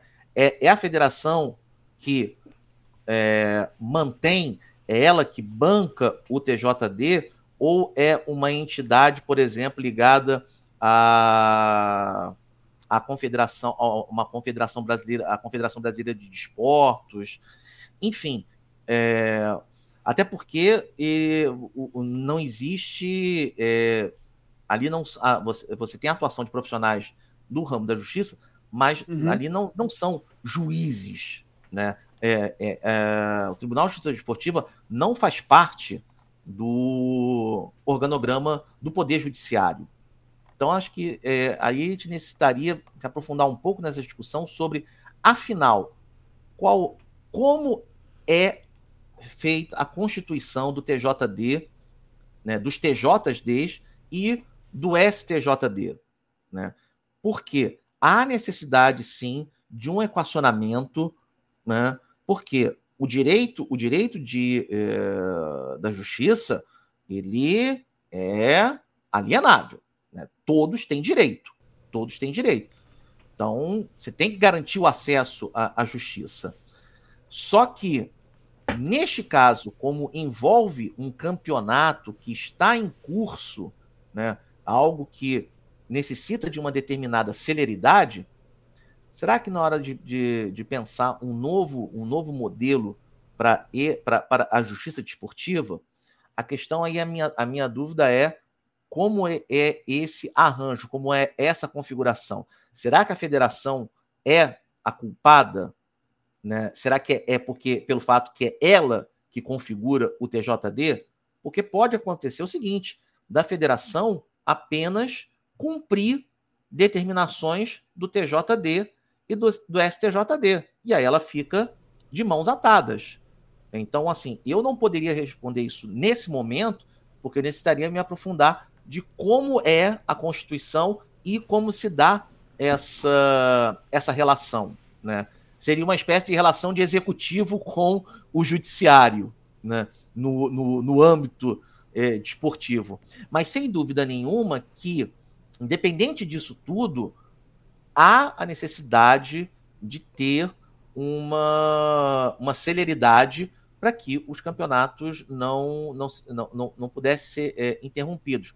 Uma coisa que pode, que pode ser feita né, é a federação aprimorar o seu sistema de regularização de atletas. Né? E aí fazer da seguinte forma: antes de cada jogo, ela enviar para o delegado da partida os, joga os atletas aptos a jogar naquele jogar, jogo né? de cada clube. Tipo, fulano, não, você não pode, porque, ó, não, tá aqui informando que você já tem três cartões amarelos. Não, aqui está informando que você está cumprindo uma suspensão do ano passado que você ainda não terminou de cumprir o jogo de suspensão. Então você não pode entrar. Então, poderia fazer isso. Isso já facilitaria e muito é, a questão de paralisação de campeonato. Porque normalmente os campeonatos são paralisados por quê? Escalação irregular de atleta. Né? Não, só para explicar, né, Júlio? Ou inscrição o... irregular de atleta. É, se a federação faz isso, esse trabalho, antes de cada rodada, e enviando para os delegados os atletas e os membros de comissão técnica aptos a trabalharem naquele jogo, a atuarem, você acabaria, você é, mitigaria e muito esse problema. Não, só para explicar o embrólio que rolou, meu destaque, né, é que o americano acusou, né, o, o meu Deus, Friburguense. o Friburguense de utilizar um jogador irregular, né, aquela coisa toda. E aí a, o pedido da, da, justiça foi indeferido, o Friburguense foi é, foi tra trazido de volta, né, às disputas das, das semifinais, né, se eu não me engano, da, da Taça Corcovado. Agora eu tô na dúvida. Santos, foi o primeiro foi, segundo turno. Foi o primeiro turno. Santos foi no primeiro turno, Santos Dumont. Aí, baseado na decisão do TJD, a foi... federação marcou a semifinal entre é, Americano e Arte Sul. Arte Sul, isso. É, e aí, jogo, depois, jogo, aí o jogo, jogo aconteceu. Em Cardoso Moreira. O Arte Sul venceu nos pênaltis. Hum, disputou disputou é, a final, né? E não, não chegou a disputar a final porque aí foi é, paralisado. pedido, né? Foi paralisado porque aí o STJD acolheu o pedido do Friburguense. Ao Friburguense retornou, retornou a, a, isso, a, a competição e e aí o que aconteceu? Como já o campeonato já estava adiantado, então eles terminaram a, é, eles terminaram a fase classificatória do segundo turno, para depois fazer a semifinal e final do primeiro turno, para depois fazer a semifinal e final do segundo turno. Para aproveitar. é, do tipo, vamos aproveitar que está no segundo turno rolando, vamos acabar aqui a fase classificatória, depois a gente vê as semifinais e finais de cada turno. Então, eu acho que Mas, você acabou de, de, dar a planta, né? Do porquê eu escolhi isso daí, cara. Uhum. Olha Ó, que eu loucura. Tenho, eu tenho outro exemplo. Tem outro exemplo. A Copa Rio o Sampaio Correia, no primeiro jogo, nas quartas de final, venceu o Maricá por 1 a 0 lá em Sampaio Correia. Esse jogo, inclusive, eu transmiti, né? É porque lá não tem sinal de internet, então a gente lá, lá só transmite pelo telefone. E só uma operadora que funciona. Felizmente é a operadora do meu celular. Então eu ligo, Fabinho, tá me ouvindo? Ô, oh, tô ouvindo. Ó, Faz a abertura aí, quando for para entrar, quando for para eu falar, você me avisa. Aí lá, aí eu ouço ao fundo, não sei o que, Júlio César, no estádio Lorival. Boa tarde, Júlio. Aí eu entro. Boa tarde, Fabinho de Pinho. Boa tarde, ouvinte da Web Rádio Jovem Carioca. E aí eu vou direto, porque eu não tenho retorno, porque eu estou no telefone. No estádio. É, o estádio é maravilhoso, o pessoal do Sampaio Corrêa trata muito bem a gente, só não tem internet. Aí a gente enverga, mas não quebra e faz pelo telefone. E de vez em quando eu chamo o Fabinho. Fabinho, e os demais resultados? Aí eu consigo, ele falando no microfone, ele aproxima o telefone celular dele, eu consigo ouvir, né? E aí eu repito os placares, porque o pessoal ao, ao, no entorno fica, pô, quanto é que tá o outro jogo? É... Porque eles também não sabem, porque não tem internet lá. Então eu acabo funcionando como garoto do placar em Sampaio Correia, porque eu tô ouvindo lá o Fabinho fazendo também uma espécie de, de plantão. Mas aí o Sampaio Corrêa venceu, e aí o Maricá encontrou é, uma irregularidade do jogador, de um atleta do Sampaio Correia, que levou a punição lá no, no ano anterior, no jogo Sampaio, Maricá e Sampaio Correia, que o Emerson Carioca fez o gol que levou o Sampaio Correia para a seletiva o, o, o jogo do nude, uhum. né? Porque ele arriou o calção e houve uma briga generalizada. Joga, alguns jogadores levaram punições. Um deles, do Sampaio Correia, saiu do Rio de Janeiro, foi jogar em outro estado e retornou. Só que ele tinha que cumprir essa punição no Rio de Janeiro. E aí o Maricá viu isso, entrou na justiça e conseguiu eliminar o Sampaio Correia. Aí também houve uma paralisação da Copa Rio uma, uma, um chaveamento. A outra continuou. E a, a, a segunda parte do chaveamento parou enquanto eh, resolvia-se esse, esse imbróglio. Então, é, esse foi um outro caso que não teve tanto destaque, né, até porque, foi, além de ser Copa Rio, foi em fase, numa fase de quarta de final, mas que também mostra esse mesmo problema e que seria evitado se a federação todo, em toda a rodada enviasse para o delegado do jogo a relação dos atletas de aptos e da, de comissão técnica e demais, os aptos a estarem naquela partida, atuarem naquela partida. É engraçado, né, Júlio, porque a gente está falando disso e o Campeonato Brasileiro da Série A acabou há poucas semanas atrás e foi um ano onde teve um caso do esporte contratando um jogador também que já não poderia mais atuar pelo esporte. E eu acho que esse caso só não foi muito para frente porque o esporte acabou sendo rebaixado, já estava caminhando muito mal na primeira divisão naquela época, né? Porque acho que o Grêmio até chegou a, a pesquisar ali para ver se conseguia uhum. sondar ali para ver se conseguia eliminar o esporte, né?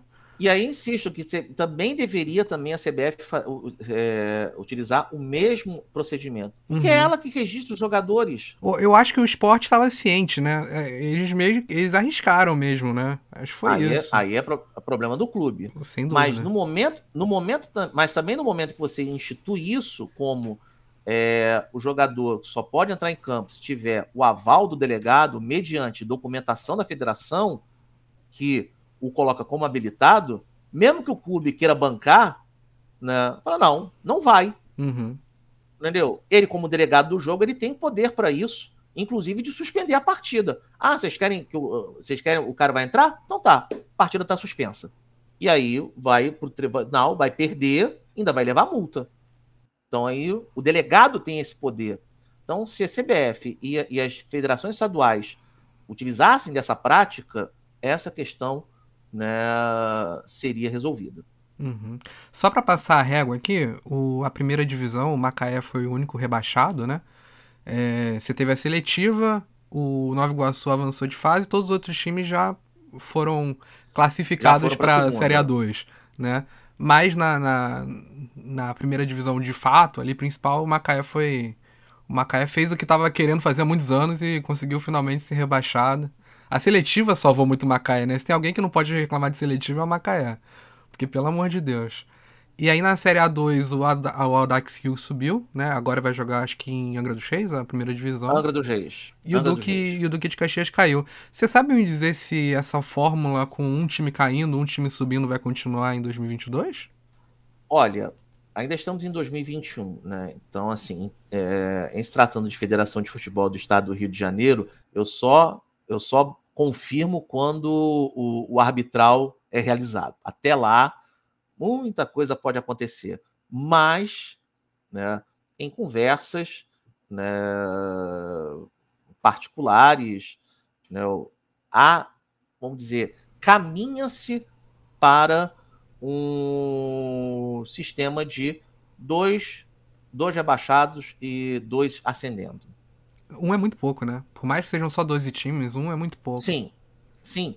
E até para você dar é, competitividade, dinâmica de competitividade para a competição. Em cima e embaixo, né? Isso, em cima e embaixo. Caindo dois, entendeu? E também para uma segunda divisão, que a gente falou aqui, de uma série de clubes tradicionais, tá? então com muita pujança, né, um campeonato robusto, forte, subir, só, é, subir apenas uma equipe também é muito pouco. Uhum. Né? Também olhar para esse outro lado de um campeonato muito robusto, muito forte e que você acaba tendo um funil muito estreito somente com uma equipe subindo. Né? Tem que ser dois. Né? Dois, dois, de uma divisão para outra, e da Série C para B2, né? da quinta para quarta, como são em semestres diferentes, é, já até encurtando um pouco desse caminho que você, que você colocou.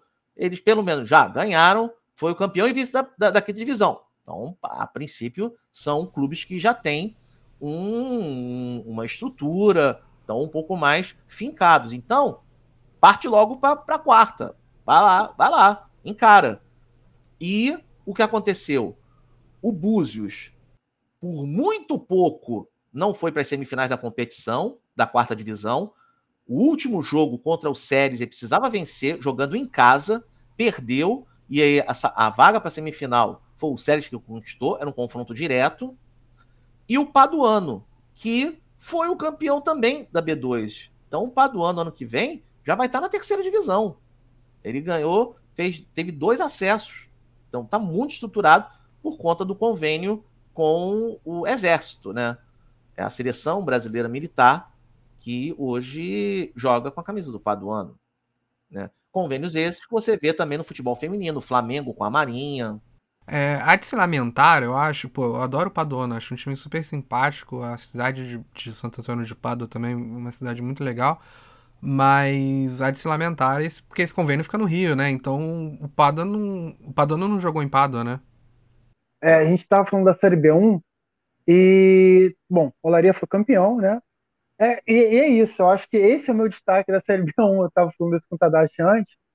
É, o Pérolas Negras é o famoso ganhou, mas não levou, né? Ganhou os dois turnos, mas quem foi campeão foi o Rolaria.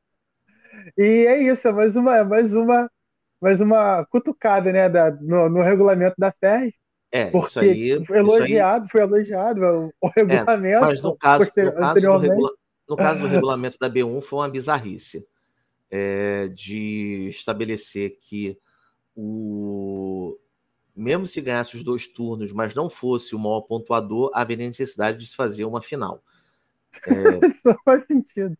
Isso é, não, não, não faz, não, não faz o, o menor sentido. E, e assim, porque o Olaria fez um primeiro turno ruim, mas o segundo turno o time deslanchou. deslanchou. Foi, fez quase 20 pontos, não teve uma derrota, cara. Eu, e foi o único time que soube jogar contra o Pérolas Negras. Essa também é, é uma questão importante. O time do Pérolas Negras é um time muito bom, um time cascudo, né, que mistura é, juventude com uma galera mais experiente. É um time que já, tem, já vem rodando já há algum, já algum tempo. E méritos né, do Palinha, que foi campeão com o Rio São Paulo depois foi para. É, de, aí, no ano passado, estava no Olaria, chegou no meio do campeonato, o Olaria acabou né, naquela questão do, da linha de corte indo para a terceira divisão, ele foi mantido e, e, esse ano ele mostrou né, muita competência de pegar um elenco né, em cima do laço, trabalhar esse elenco no primeiro turno para que no segundo turno ele tivesse uma performance entendeu, poderosa. Mas então, só destacar o, o regulamento, o Negras. O regulamento foi bizarro nesse ponto. Só destacar o que você falou que o Pérolas Negras, né, foi um time cascudo, um time robusto e tal. Destacar que o ano do Pérolas Negras realmente foi, foi muito bom, né? Porque ele, se não me engano, foi semifinalista da Copa Rio. Não, ele foi o campeão da Copa Rio. Ele foi campeão, foi ele campeão da Copa Rio. Foi campeão. Foi, foi campeão, campeão, da Copa Rio. Em cima do Maricá. E ano que vem eles vão jogar o brasileiro da Série D e o Maricá vai jogar a Copa do Brasil. Eles optaram em jogar o Campeonato Brasileiro da, da, da Série D. Falaram, não, nosso projeto é ter calendário durante todo o ano. Todo o ano. O nosso projeto é, é ter é, calendário é, nacional. Nós queremos nos estabelecer também no cenário nacional. É o projeto deles. O problema agora é não ter é, ido para a segunda divisão, porque pode ter conflitos aí com relação à questão de, de calendário. Calendário, né?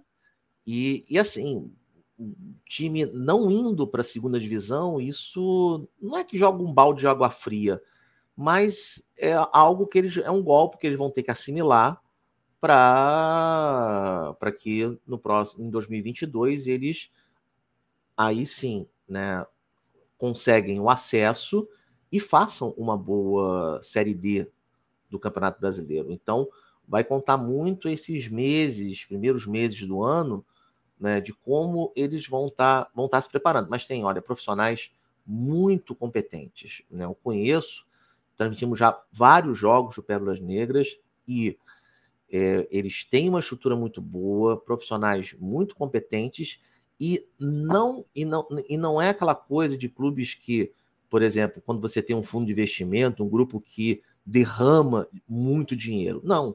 Eles trabalham com, com, com orçamentos é, não astronômicos, tá? Não é um, não é um dilúvio de, de dinheiro lá, não. O pessoal pensa que pelo fato de ser ligado à Viva Rio, de ter um projeto de cooperação com refugiados né, e de ser uma academia. né? E aí é uma questão muito importante ao se falar de Pérolas Negras, falar, ah, é o time dos refugiados. Não, não é. Na verdade, é um projeto de uma academia de futebol, onde você tem esse trabalho junto a refugiados do Haiti e da Síria.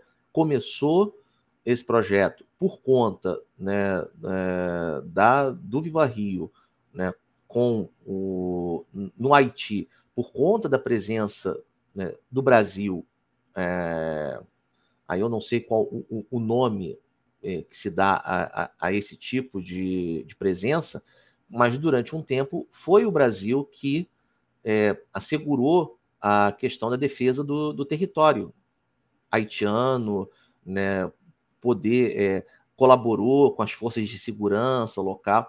Então, você tinha uma, uma não só da Viva Rio, mas de outras organizações. Então, isso vem, né, vem, vem nesse esteio, mas o projeto aqui da Academia de Futebol era também trabalhar com jogadores do Brasil, né? Que aí seria nesse projeto de uma academia de futebol, de proporcionar um espaço para o desenvolvimento desse jogador. E aí você, por exemplo, tem algum, é, é, você tem alguns casos muito interessantes. É, um deles, que é o MV, que hoje é do Volta Redonda. Nós transmitimos o primeiro jogo do MV como profissional pela série, pela seletiva da série C de 2018 pelo Paraíba do Sul. A dupla de ataque era Caboclo e MV. No primeiro jogo, né, foi contra o Artuzinho, somente nós transmitimos esse jogo, e a gente já falou ali, ó, olho nesse camisa 11 do Paraíba do Sul, MV. É bola. Esse, esse vai longe. Aí o que aconteceu? No ano seguinte, ele foi para o Pérolas Negras. Também fez ótimo campeonato pelo Pérolas Negras e aí veio Volta Redonda e pegou o MV. O MV tá lá no, no Volta Redonda.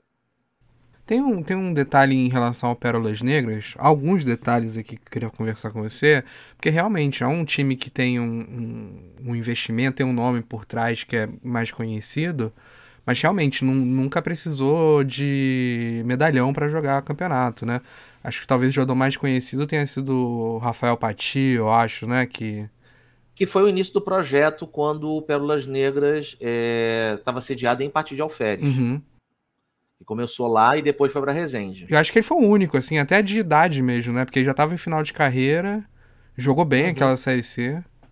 Uhum. Tem, um, tem um pessoal é, mais, já mais rodado, né? Belarmino, né? que já jogou pela Portuguesa, e outros clubes né? O, se eu não me engano, também o Carlão já é um, já é um zagueiro já com, já com algum tempo de rodagem, mas outros não. Outros estão se desenvolvendo no Pérolas Negras. Outro exemplo, o Andinho, que é, a gente estava transmitia jogos do Andinho pelo Itaperuna, quando o Itaperuna estava lá na Série C 2017, e ele está lá no, no, no Pérolas Negras, e assim, eu acho que no próximo ano ele já está indo para outro clube né? O meio campista muito habilidoso.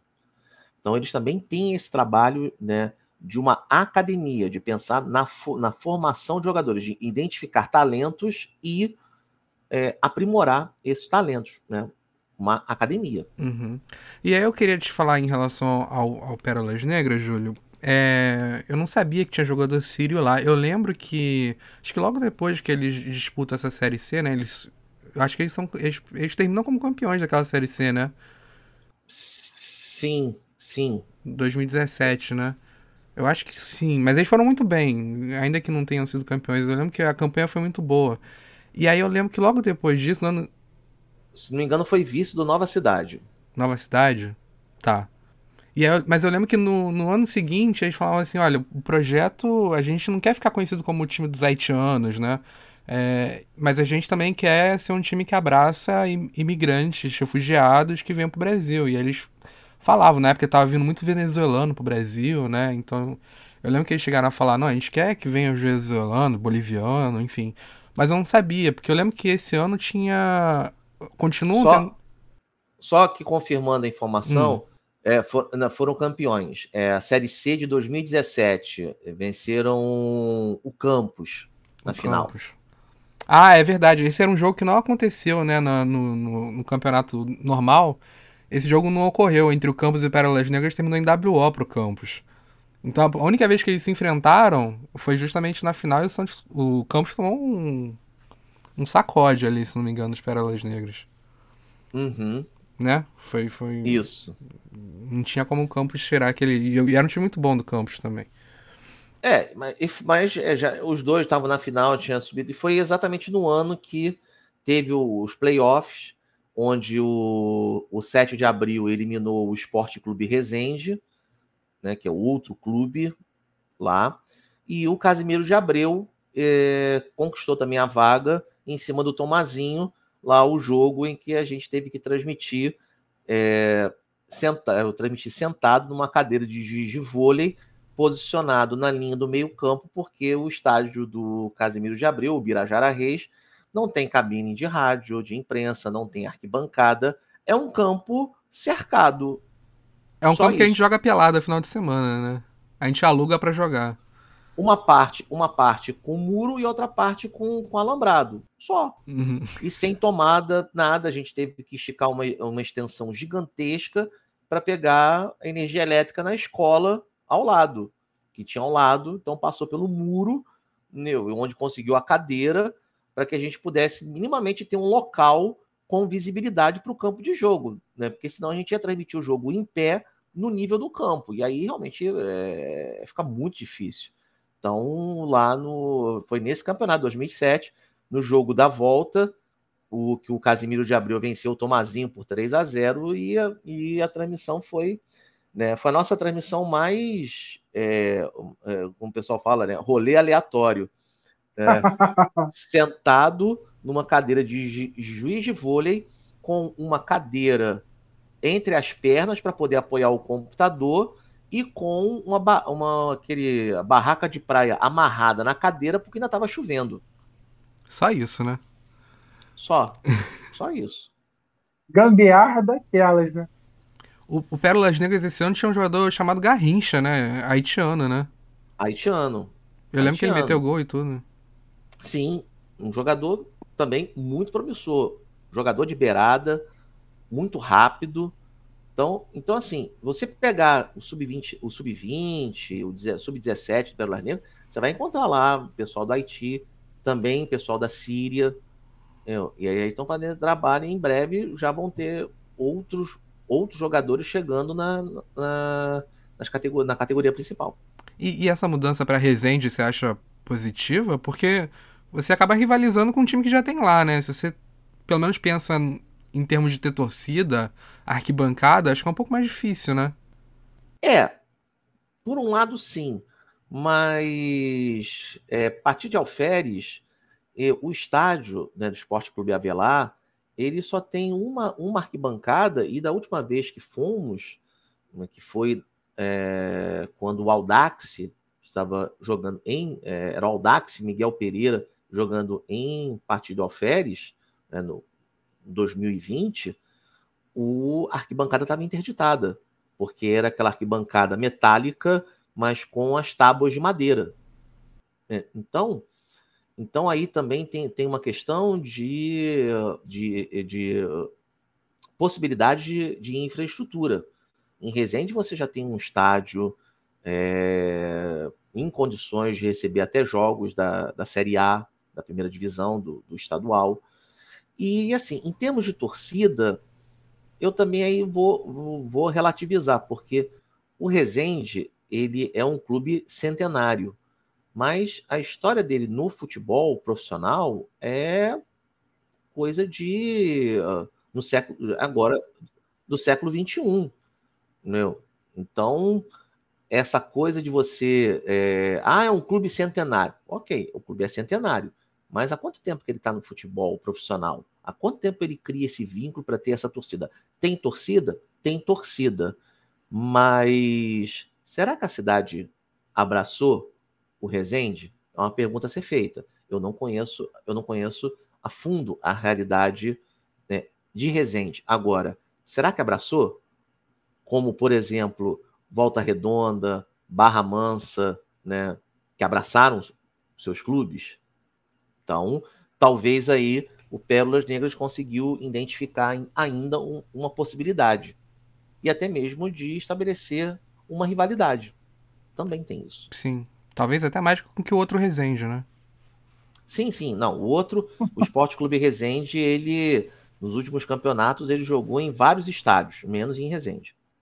No último campeonato, eles estavam mandando seus jogos no estádio Romário de Souza Farias, o popular Marrentão. Marrentão. Mas que, que aliás, é, é, é uma mãe, né? É o melhor, é o melhor apelido de estádio é o melhor. que eu conheço.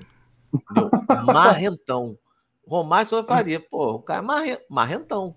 É, é, que infelizmente não tem nada a ver o Romário ser homenageado com o estádio lá em, em Xerém, né? Mas não Enfim, deixa de ser maravilhoso o apelido mesmo. Não, o apelido é maravilhoso.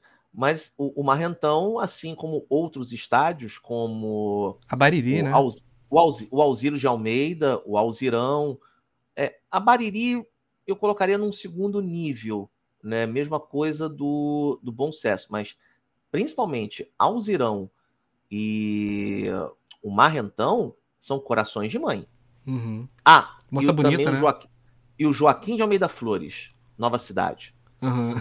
Um, Moça Bonita, Proletário Guilherme da Silveira Filho, né, o Arroa Bariri, Teixeira de Castro, do Bom Sucesso, eles até são utilizados por outros clubes, mas é, não com a mesma intensidade do, do Joaquim de Almeida Flores, do, do Marrentão e do Alzirão.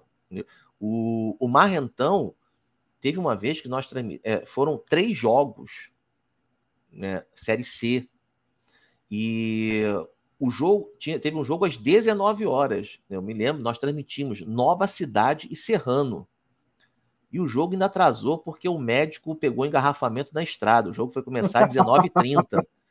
Então, quer dizer, 21h30, a gente estava tava saindo. É, o jogo estava acabando no Marrentão, porque lá tem iluminação. Uhum. Né, no, no Marrentão. Então, o Duque assim, de Caxias jogava à noite lá, né? É, assim, inimaginável você pensar em outro estádio, né? E com ilumina... o Alzirão também tem iluminação, né? Assim, bem, bem limitada, mas tem. Garante, por exemplo, se o jogo avançar mais meia hora, né? Ainda dá um, dá um, dá um restinho de luz para conseguir terminar a partida.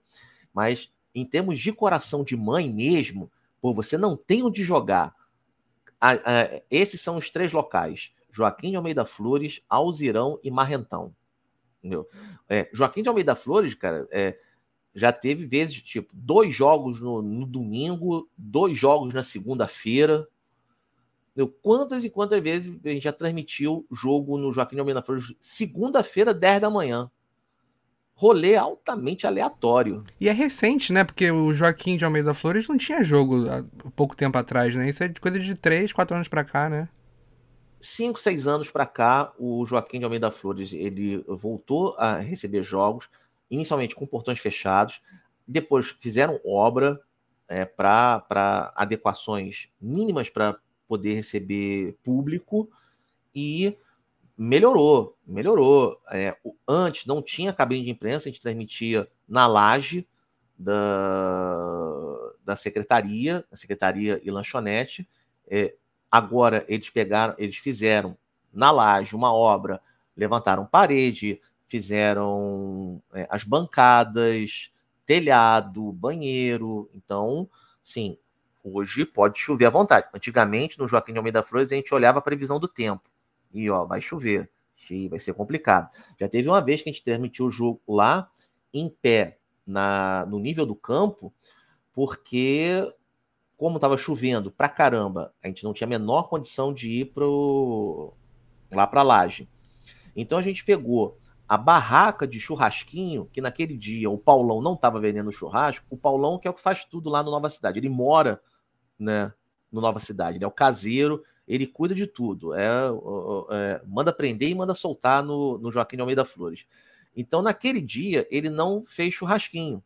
Então, a gente pegou a barraca do churrasquinho do Paulão posicionou na linha do meio-campo, beleza, o telhadinho, beleza, e posicionamos os equipamentos, pegamos a extensão, levamos até a secretaria, ligamos E a gente transmitiu o jogo numa boa. Ali, o repórter, o Marcelino Santana, foi para o outro lado, que tinha uma casinha onde ficava o delegado do jogo, né? Então ele ficou ali também protegido da chuva.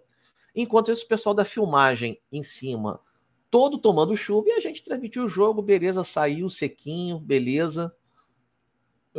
Mas melhorou, melhorou consideravelmente né, as condições de trabalho no, no Joaquim de Almeida Flores. Acho que o último destaque que a gente pode fazer, Felipe, da B1 é o Goitacás, né? Eu acho que não tem como não falar dessa B1 e não falar do Goitacás, é, assim como a gente tem que falar do Laria, né, que a gente falou. O time ganhou um título depois de muito tempo, mas o caso do Goitacás é não sei, tá beirando quase o surreal, porque quem viu o Goitacás um pouquíssimo tempo atrás achava que agora ia, né? Voltou para a primeira divisão, vai ficar, é um time que tem torcida. É... E... É, e só destacando, você falou do Olaria, o último título, título de campeonato do, do Olaria foi o campeonato estadual da segunda divisão em 1983. Depois disso, quando subia, subia como segundo colocado. É porque tem título de turno, né? Sim, não, não, mas eu digo campeonato. Vamos sim, lá, sim. título aqui. Título aqui, vamos falar campeonato, campeonato. Não, eu ganhou, também, eu tava, é... eu tava falando de campeonato mesmo, pra é, valer. Campeonato. Termos, em termos de título, título, título mesmo, o último título do Lareia tinha sido em 83, campeonato estadual da segunda divisão. É, então, e nessa, nesse período, quando o Laria ia para a primeira divisão, ia, nesse, ia assim, como vice. Por exemplo, em 92, quando subiu, subiu como vice. Né? E, e assim, é, também quando em 2010 subiu, subiu como vice. Quando o América, o América conquistou a, a segunda divisão, o Olaria subiu, mas subiu como vice. Então, então assim, é, tem essa esse registro histórico a fazer. O Olaria já, já, já estava já há décadas sem ganhar um, um, um campeonato. Mas aí sobre o Goitacás, é, sobre o Goitacás, bom, o Goitacás está correndo risco de ficar até sem um estádio, né? É o que volta e meia surge esse papo também do Goitacás perder o estádio, mas. O próprio Olaria também já teve esse problema, outros clubes também. Só que tem uma coisa: é, em algumas cidades, como no Rio de Janeiro, em Campos, esses estádios são tombados como, como patrimônio. Então, você, um empresário, você vai comprar o estádio do Olaria e vai fazer o quê? se você não pode transformar aquilo, por exemplo, num shopping, num supermercado, num grande empreende ou num grande empreendimento residencial, o que, você vai fazer com um estádio? Então dificulta é. muito essa essa venda em, em, leilão. Então tem essa tem, tem essa pontuação a, a, se fazer e que vira e mexe esses clubes, né? Ah, o estádio vai ser leiloado, vai ser leiloado, mas não aparece comprador. E não vai aparecer a não ser que eles sejam destombados. O do Goitacás foi tombado esse ano, inclusive. Então... Olha, cara, eu, eu tenho uma, uma, uma pontuação é, né, para poder fazer nisso, que tu falou do, tom, do tombamento dos estádios, né?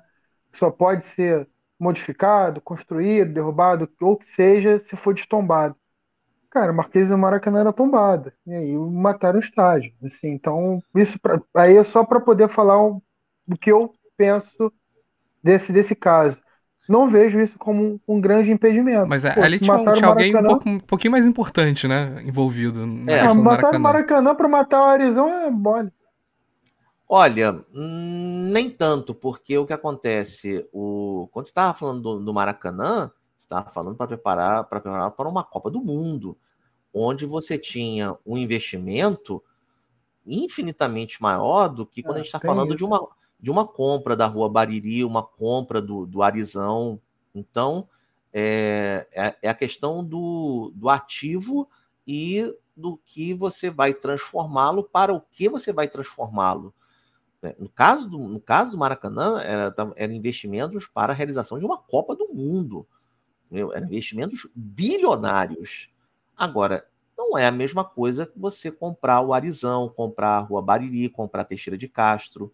Então, é, a mobilização, né, inclusive para quem vai investir, não é a mesma.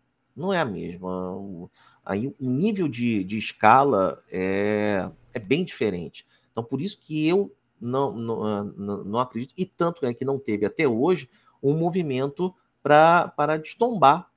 Né? Porque no Rio de Janeiro, essa lei já, já esses estados já estão tombados já há algum tempo. E nenhum deles.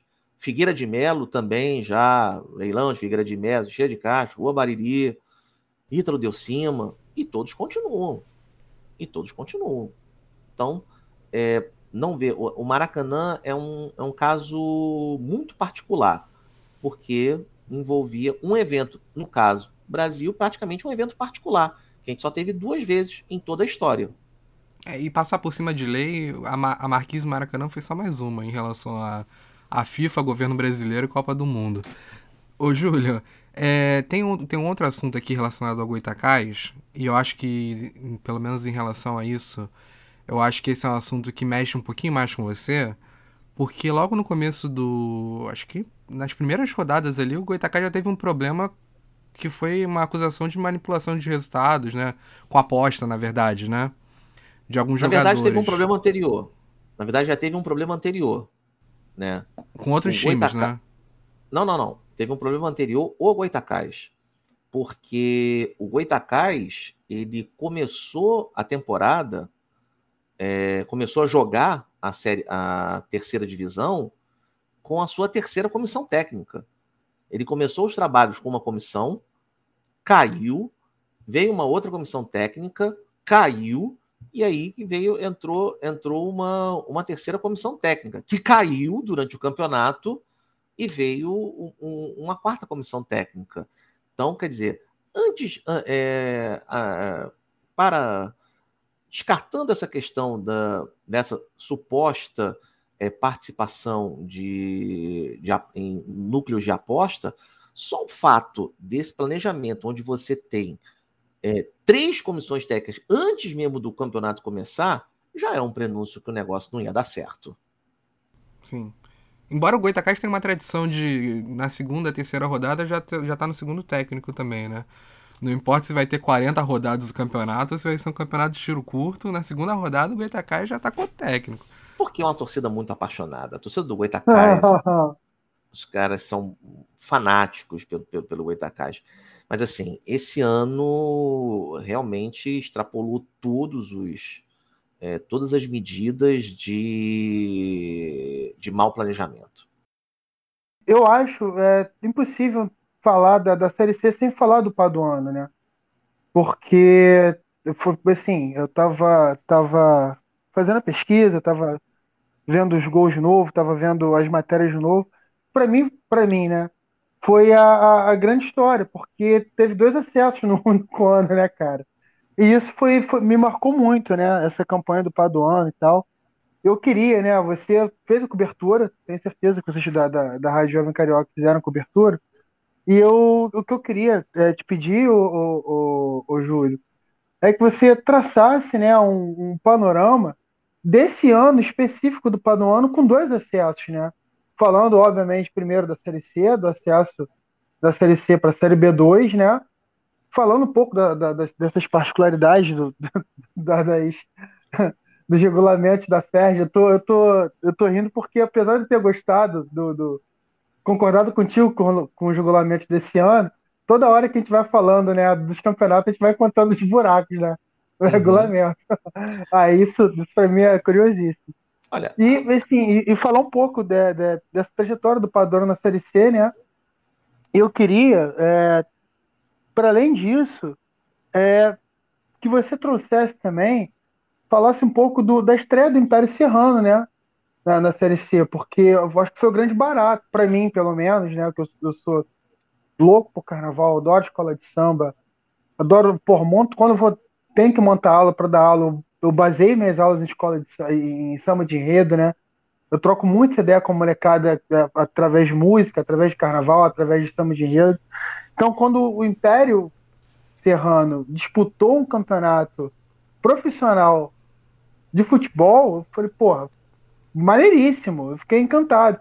Inclusive, eu acompanhei mais a Série C para poder ficar um pouco mais é, esperto com relação ao Império Serrano.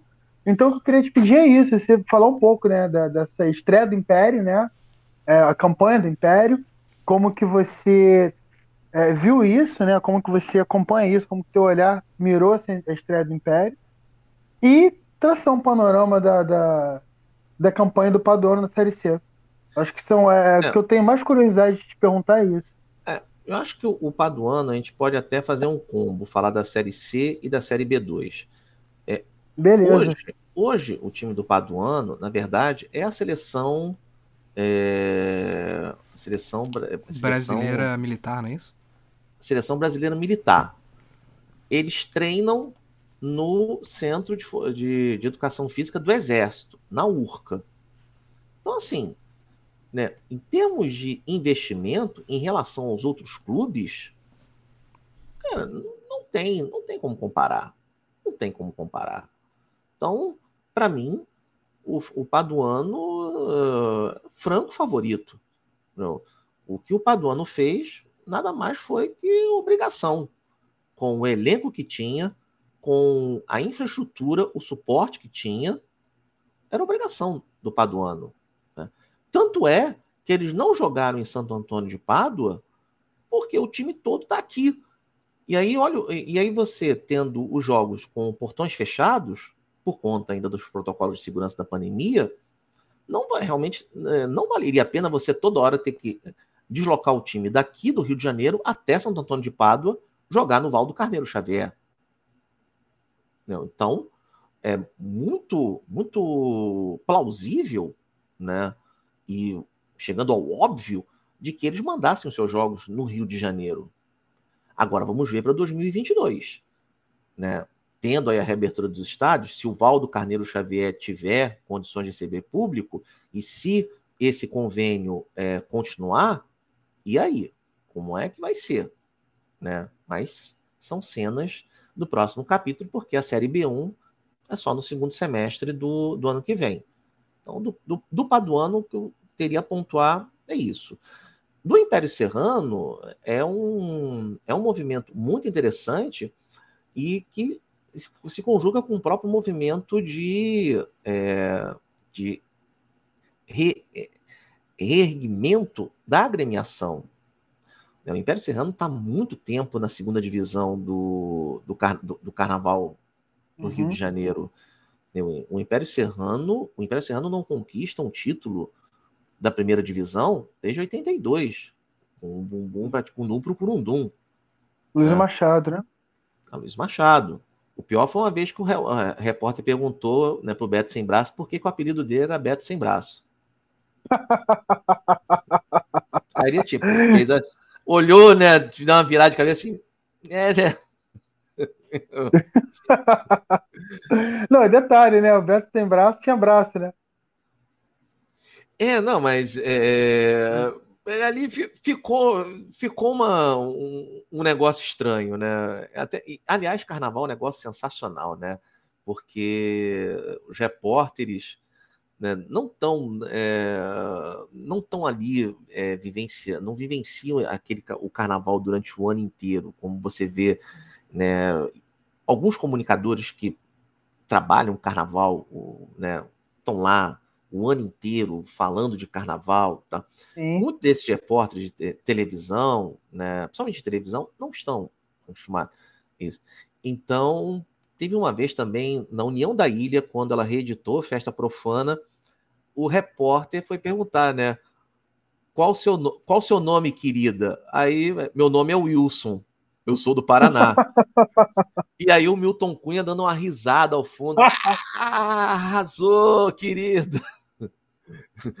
então, assim, tem umas entrevistas, é, uma eh, também com o Jamelão, não, estamos aqui com o, o puxador na manga. Puxador não. Puxador não.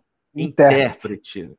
É isso aí. Assim, e tem umas entrevistas muito engraçadas, né? No, ah, o Castor, né? Ah, do Castor dizendo, não, ah, eu não porra. estive por uma questão é, porque eu, eu, estava em cana. Assim, sensacional. Meu, aliás, a, a, minissérie dele é, é sensacional. Lindíssimo. Então, assim, o, o, Império Serrano, ele está crescendo na minha opinião, é um fortíssimo candidato a voltar para o grupo especial, agora no Carnaval 2022. E eu acredito que o futebol ele está vindo nesse esteio, né, de ampliar as ações do, do Império Serrano junto à comunidade. Porque uma coisa é você ter um time amador, outra coisa é quando você trabalha no futebol nível profissional, onde você vislumbra, pode, é, onde as pessoas ali vislumbram que a, aquela garotada pode né, chegar num clube, enfim, ter, tem um espaço onde ele pode ser ele pode ser formado. E além disso, já carrega um ativo muito interessante, que são as pessoas que torcem para o Império Serrano. Enquanto está o Império Serrano ali na, na, quinta, na quarta, na terceira divisão, quando o público retornar, eu tenho certeza de que as pessoas vão lá para incentivar o Império Serrano, porque é a sua escola de samba de coração. Então, é uma, é uma iniciativa muito, muito perspicaz, muito inteligente da, da diretoria do Império Serrano, no momento em que a escola está é, se reerguendo e, como falei, eu acredito que em 2022 ela vai conseguir esse acesso. E agora, vindo no futebol. Fez uma campanha muito interessante, entretanto, ela ele esbarrou exatamente com um Paduano na semifinal. Né? Já que o Belfor Roxo também é, com um, um, já chegando estreante, com né? uma estrutura estreante, mas já com uma estrutura muito, já uma estrutura grande. Fizeram um estádio, construíram estádio, né? tem um estádio em, no bairro de Interlândia e o presidente do, do, do Belfor Roxo é o presidente da Inocente de Belfor Roxo, Reginaldo uhum. Gomes.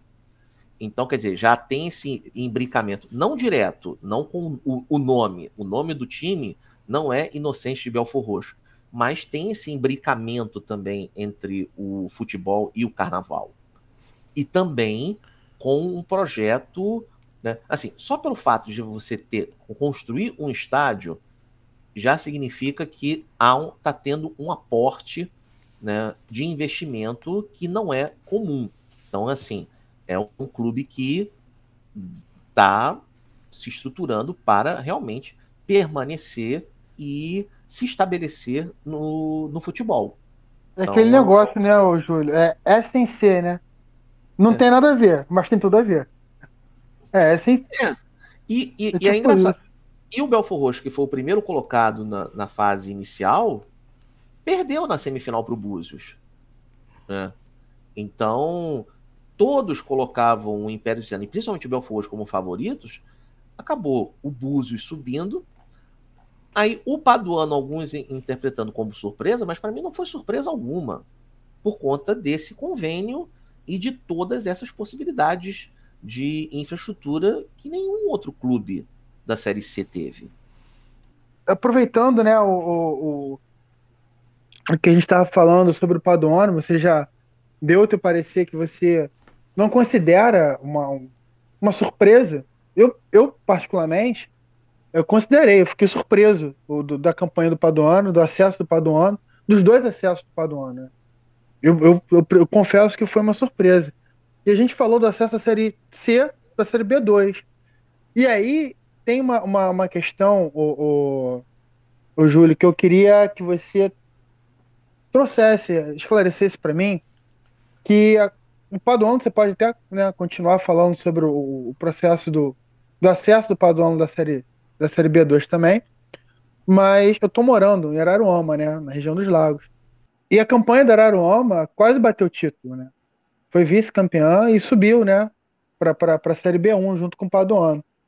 É, o, só que me, as minhas memórias né, do futebol Araruama estão é, muito ligadas ao rubro, né, um Sim. time que já não, não existe mais o rubro que Araruama, apesar de a gente ainda ter sede social, ainda tem uma quadra e tal, mas o rubro não existe mais, assim, pelo menos profissionalmente não, não, não tem mais vida.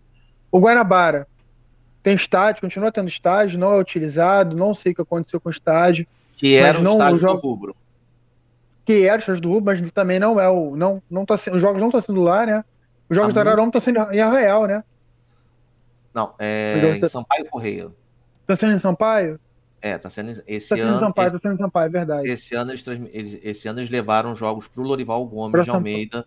No ano anterior eles jogaram no Correião, em Cabo Frio, e esse Isso. ano eles jogaram no Lorival Gomes de Almeida, em Sampaio Correia.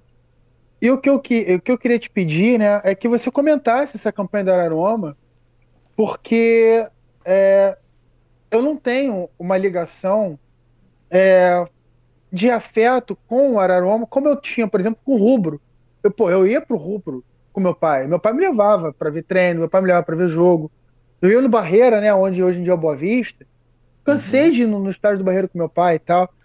E eu não tenho essa, essa ligação afetiva de memória é, com, com o Araruama, com o Clube Araruama. Então eu queria que você trouxesse para a gente, para os ouvintes, para mim também, né, uma curiosidade particular minha, é saber a origem do Araruama, saber como que, que, que são esses últimos campeonatos que o Araruama tem disputado, né?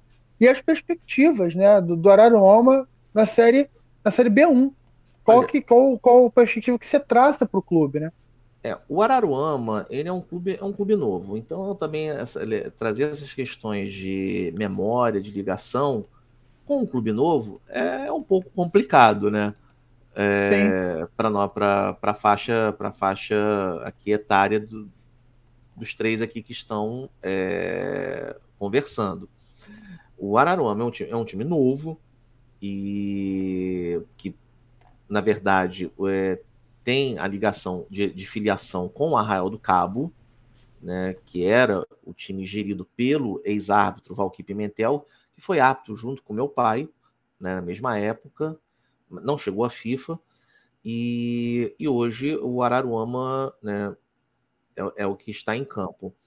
É um clube, os três diretores são médicos, né, de Araruama, e assim, pelo o, o pouco que eu conheço, trata-se de um trabalho de um trabalho sério.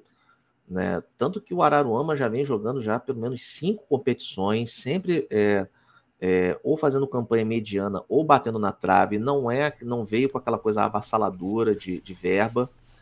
Dessa vez, dessa vez encaixou. Começou o campeonato empatando, empatando demais, empatou muitos jogos no início do, do campeonato. Só que o time foi se acertando, foi se acertando, é, principalmente no ataque com o, o, o, Jones e o Abner, que veio da Cabo Friense. Então, é, dessa vez, o, o Araruama, ele né, e pelo formato do campeonato de ter semifinais, né, quatro primeiros, então o Araruama se classifica em, em terceiro lugar e, e assim, é, conquistou com muitos méritos a, a, a sua vaga para a Série B1. Agora, da mesma forma que o Paduano, a gente não, não, não, posso, não posso fazer uma previsão de como vai ser o Paduano em 2022, porque uma coisa é o Paduano né, com o convênio com a seleção brasileira militar. Agora, o que vai ser o Paduano se não tiver esse convênio? Como é que como é que vai se estruturar essa equipe? Não sei.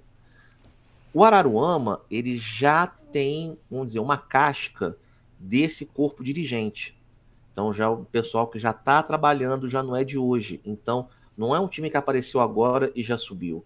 É um time que já vem aí né, jogando quarta divisão, jogou terceira e aí na, na rearrumação acabou indo para quarta e agora voltou para terceira. Então, ele sempre teve nesse nicho, ele nunca chegou à segunda divisão.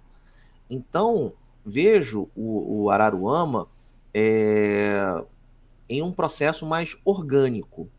Né? Agora, o que falta realmente, e aí é algo que tem que ser, né, e aí é aquela coisa, não vamos, não vamos é, ser levianos, né, isso necessita ser, ser apurado, né, o porquê do estádio Mário Castanho continuar fechado. Né? Tá lá ainda né, o nome do, do Guanabara. O Guanabara já não já não está mais filiado à federação, já não joga, há muitos anos não joga o Guanabara. Por que, que ainda se encontra nessa condição? Né? Porque era para o Araroma estar tá jogando ali. E é um bom estádio, diga-se passagem. Bem localizado. Bem localizado, um estádio relativamente grande, né, com boas condições de infraestrutura. Então, é, agora é entender. Aí teria que chamar o pessoal do Araruama, né, também a própria prefeitura, Secretaria de Esporte, e de entender o, o porquê do Araruama até hoje não ter é, para o Mário Castanho, para o estádio Mário Castanho. Né? Se esse estádio também pertence à prefeitura, ou se ele pertence ao Guanabara, né? e aí isso esteja numa massa falida do clube, se o clube, por exemplo, entrou com um pedido de falência, enfim, tem uma série de questões aí que, que tem que ser levantadas, apuradas, mas que gente, e que a gente não pode ser deviando aqui de falar que é, falar, ah, não joga porque não quer, ah, é, não, não joga porque tem pressão política. A gente não pode falar nada, nada disso. Né? Mas, sem dúvida nenhuma, que o ideal seria que o Araruama jogasse no Mário Castanho, jogar em Araruama. Eu, talvez, quem sabe, essa, essa promoção para a Série B1 seja um, um pontapé né, para motivar né, que, você, é, que se tenha uma, uma maior é, união e que até mesmo é, abrace-se mais esse, esse projeto, né? que já é um projeto de longa, de longa duração, não é um projeto de, de um ano, dois anos, já há alguns anos ele já vem, vem atuando é, em um pessoal muito bom, é, recebe muito bem né, as pessoas, é, é um trabalho que agora é, não está dando aquele fruto, não deu aquele fruto imediato, mas foi um fruto vindo de um trabalho de passo a passo, step by step, e agora sendo coroado com a, com a vaga para a Série B1 do Campeonato Estadual. Quem sabe isso não seja um pontapé inicial para que. E aí é o bom, porque ele dá um, vai subir mais um degrau, mas com esse esteio formado, com esta base é, sedimentada.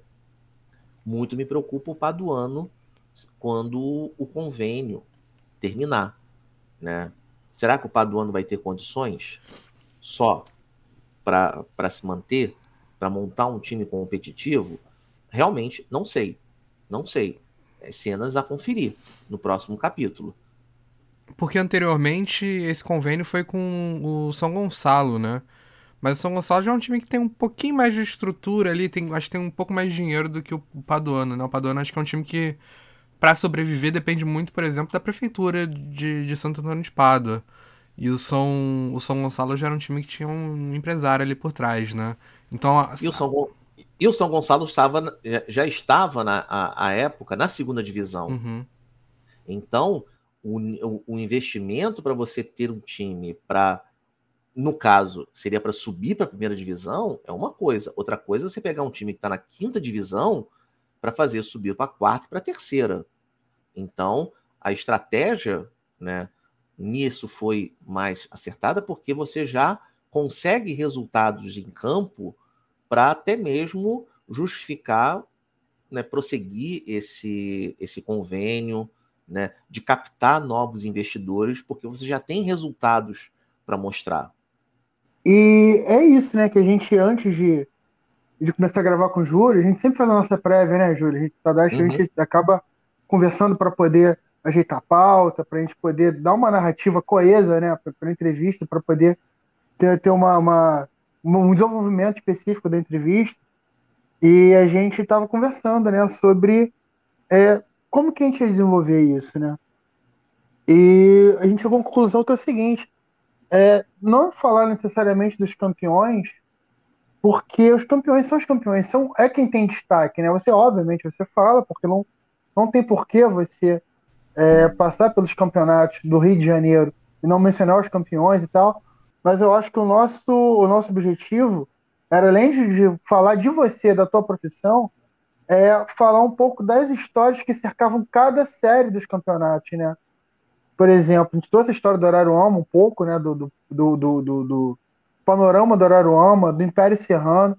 A gente contou, né, sobre algumas curiosidades envolvendo os bastidores jurídicos da, da Série A2, por exemplo, né?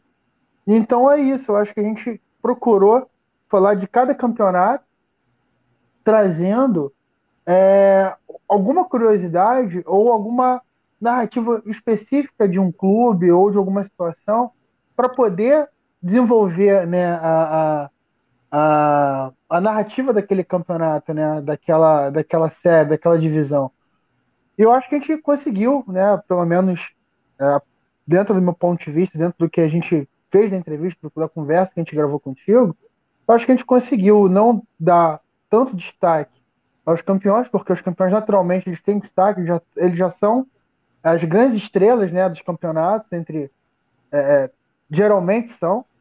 E a gente conseguiu falar de, de, times que, bom, times que não subiram, times que caíram, times que trouxeram, que deram é, algum tempero né, dentro das divisões que participaram. E tudo isso, né, com acho que com um jeito meio despojado, mais sério, acho que despojado, e trazendo, né, acho que a tua experiência como filho de árbitro e como narrador esportivo, acho que a gente conseguiu fazer um, uma gravação, bater um papo de, de, do mais alto nível, né? Eu queria te agradecer, né, cara? E saber também se você curtiu, saber se tem alguma coisa que a gente deixou de perguntar, né? Se alguma coisa que você gostaria de mencionar, de comentar que a gente cometeu a gafe de não perguntar ou insensibilidade de não perguntar. E, pô, falar que, que a gente tá aqui quase cinco horas batendo papo, né, cara? E que, pô, pra mim foi divertidíssimo. De, de verdade, gostei pra caramba. Ah, em, em, em, termos de perguntas, acho que a gente é, cobriu aí um, um, um leque é, muito interessante, né? Coitado de quem tiver que fazer a, a edição. e, aí, né, mas é, parabenizar é, pela iniciativa desse, desse podcast, do Camisa 8, e já ouvi, por exemplo, o episódio com o Marcelo Paz falando sobre o livro do Olaria, da conquista do Campeonato Brasileiro, da Série C de 1981. Meu, muito legal, muito legal a entrevista com ele. E, e assim, é, agradecer o convite e também, né, para a galera que está ouvindo, a prestigiar o, o trabalho né, da Web Rádio Jovem Carioca, o nosso site radiojovemcarioca.com e colocando na, nas redes sociais Rádio Jovem Carioca, vai encontrar a gente no, no Facebook, no Twitter, no Instagram. E, e agora estamos aí de, né, parados, né, aguardando o, o, início do campeonato estadual da, da Série A. E a gente também está se projetando para o que, que nós poder, poderemos fazer para o ano de 2022, né, de, de, ampliar mais ainda a nossa, a nossa atuação, né, sendo que esse ano de 2021 foi um ano muito desgastante para nós, porque, por exemplo, durante a Série B1 e a Série B2 praticamente inteira, na fase classificatória, nós realizávamos duas né, e várias vezes três transmissões simultâneas, tinha dia que a gente fazia quatro, porque era um jogo às 10 da manhã e três jogos às 15 horas. Então, assim, em termos de nós fizemos muitas transmissões nesse ano, muitas, né? Porque exatamente o fato de que outras rádios estavam é, deixando e a gente observava, né? Caramba, né? A gente aqui tá vamos, vamos segurar, vamos segurar a bandeira, né? Vamos manter a, não vamos enrolar a, a, bandeira desse, desse futebol, não vamos enrolar a bandeira né, da divulgação da comunicação desse futebol, né, no caso, né, via, via rádio. Então, assim, a gente sempre fica, né, nossa, quando a gente se encontra, o pessoal da rádio, caramba, a gente tem que arrumar patrocinador, a gente tem que fazer campanha de arrecadação. Mas como todo mundo tem a sua, tem, tem a sua ocupação profissional, a gente nem, nem acaba é, levando isso à frente. Então, aí é um outro convite. Aquele, para aquele que é, trabalha com essa questão de captação de investimento e coisas do gênero, estamos de braços abertos para receber, porque né, em termos de público, temos público, temos bastante público né, dentro do Radiosnet, que é o aplicativo que reúne rádios no, no mundo inteiro, um aplicativo muito utilizado é, de rádios via web que transmitem futebol. Nós estamos é, na terceira colocação no estado do Rio de Janeiro e sem fazer Campeonato Brasileiro, né, sem, é, sem é, transmitir jogos é, de outros campeonatos de fora do país, sem transmitir é, jogos de clubes de maior investimento. Então, quer dizer, para uma rádio que só transmite campeonatos estaduais do Rio de Janeiro e com prioridade para os e com prioridade os clubes de menor investimento e os campeonatos que não são transmitidos, né, que estão aí é, variavelmente muito esquecidos, né, terceira, quarta, quinta divisão, está na terceira colocação de em média de ouvintes, né, para o estado do Rio de Janeiro de rádios web que transmite futebol, considerando todas, é, mostra que temos sim, te, temos um público, temos né, gente que nos ouve, já assim é uma, um, já tem um registro. E por vezes a gente recebe mensagens do pessoal reclamando, tipo, pô, vocês não vão transmitir o jogo do Bom Sucesso esse final de semana? falei, não, não dá, cara. A gente só tem três players e a gente já vai ter o jogo do Serrano, a gente vai transmitir o jogo de outro e vai ter uma equipe indo para Resende para transmitir o jogo do Pérola Negro. Bom sucesso a gente vai transmitir na próxima semana. Aí o pessoal, pô, vai ter que transmitir mais jogos do Bom sucesso. Então, assim, também para dar conta de todos os clubes, é, e isso também a gente tem como, como marca de tra é, trabalhar, de tratar todos os clubes é, da forma mais equânime possível. Então, todos os clubes passam pelo nosso microfone todos, sem exceção. Né? Então, por vezes, a gente tem que abrir mão de transmitir um jogo do bom sucesso, transmitir um jogo uh, do Pérolas Negras, do, enfim, para, por exemplo, transmitir um jogo do Casimiro de Abreu. Bom, mas o Casimiro de Abreu está na penúltima colocação. Tá, tá. Sim, mas a gente, tem, a gente também tem que dar, dar um prestígio, né? Lá, transmitir um jogo deles. Então a gente também tem muito dessa, tem muito dessa lógica de fazer os campeonatos do início ao fim, sempre em loco, no estádio e ao máximo né, sendo equânime, prestigiando todos os clubes. Óbvio que alguns vão ter mais transmissões né, que outros por conta do desempenho no campeonato, né, o próprio público, mas assim, a gente nenhum clube deixa de passar por nosso microfone. Pode ser o clube que esteja na última posição, mas pode ver lá. Ele foi o último colocado, mas pelo menos teve um jogo transmitido pela Jovem Carioca. E, e o nosso calcanhar de Aquiles é essa questão mesmo do, do financiamento. Então, por exemplo, por isso que a gente não faz o Campeonato Brasileiro da Série D, porque os jogos em casa é mole, entendeu? O legal é fazer os jogos fora de casa. Então, se tiver alguém, né, tiver algum grupo investidor, né, que, que acredita nesse trabalho, que acha interessante esse trabalho, né? Estamos, estamos de braços abertos porque é exatamente o, o nosso apoio, né? Que, o apoio que precisamos para desenvolver esse trabalho que não seja a Fundação Mão no Bolso. tá certo. Muito obrigado, Júlio. Você falou aí que é super fácil encontrar é, as redes sociais da, da Web Rádio Jovem Carioca na internet, né? É só procurar, você acha. Tem toda a programação ali do jogo que vocês já disponibilizam antes. Mas para quem quer procurar no estádio também é muito fácil, né? Achou aquela camisa verde, laranja e branca, não tem erro, né? Uhum, sim, uhum. com certeza. Com certeza, até porque lá, 90% dos jogos, só a gente que tá lá, né? A gente até brinca na transmissão, né? Vamos escalar a equipe que fará a melhor, quer dizer, a única transmissão de fulano versus Beltrano. Muito bom. Valeu, Júlio. Foi um prazer, viu, cara? Obrigadão.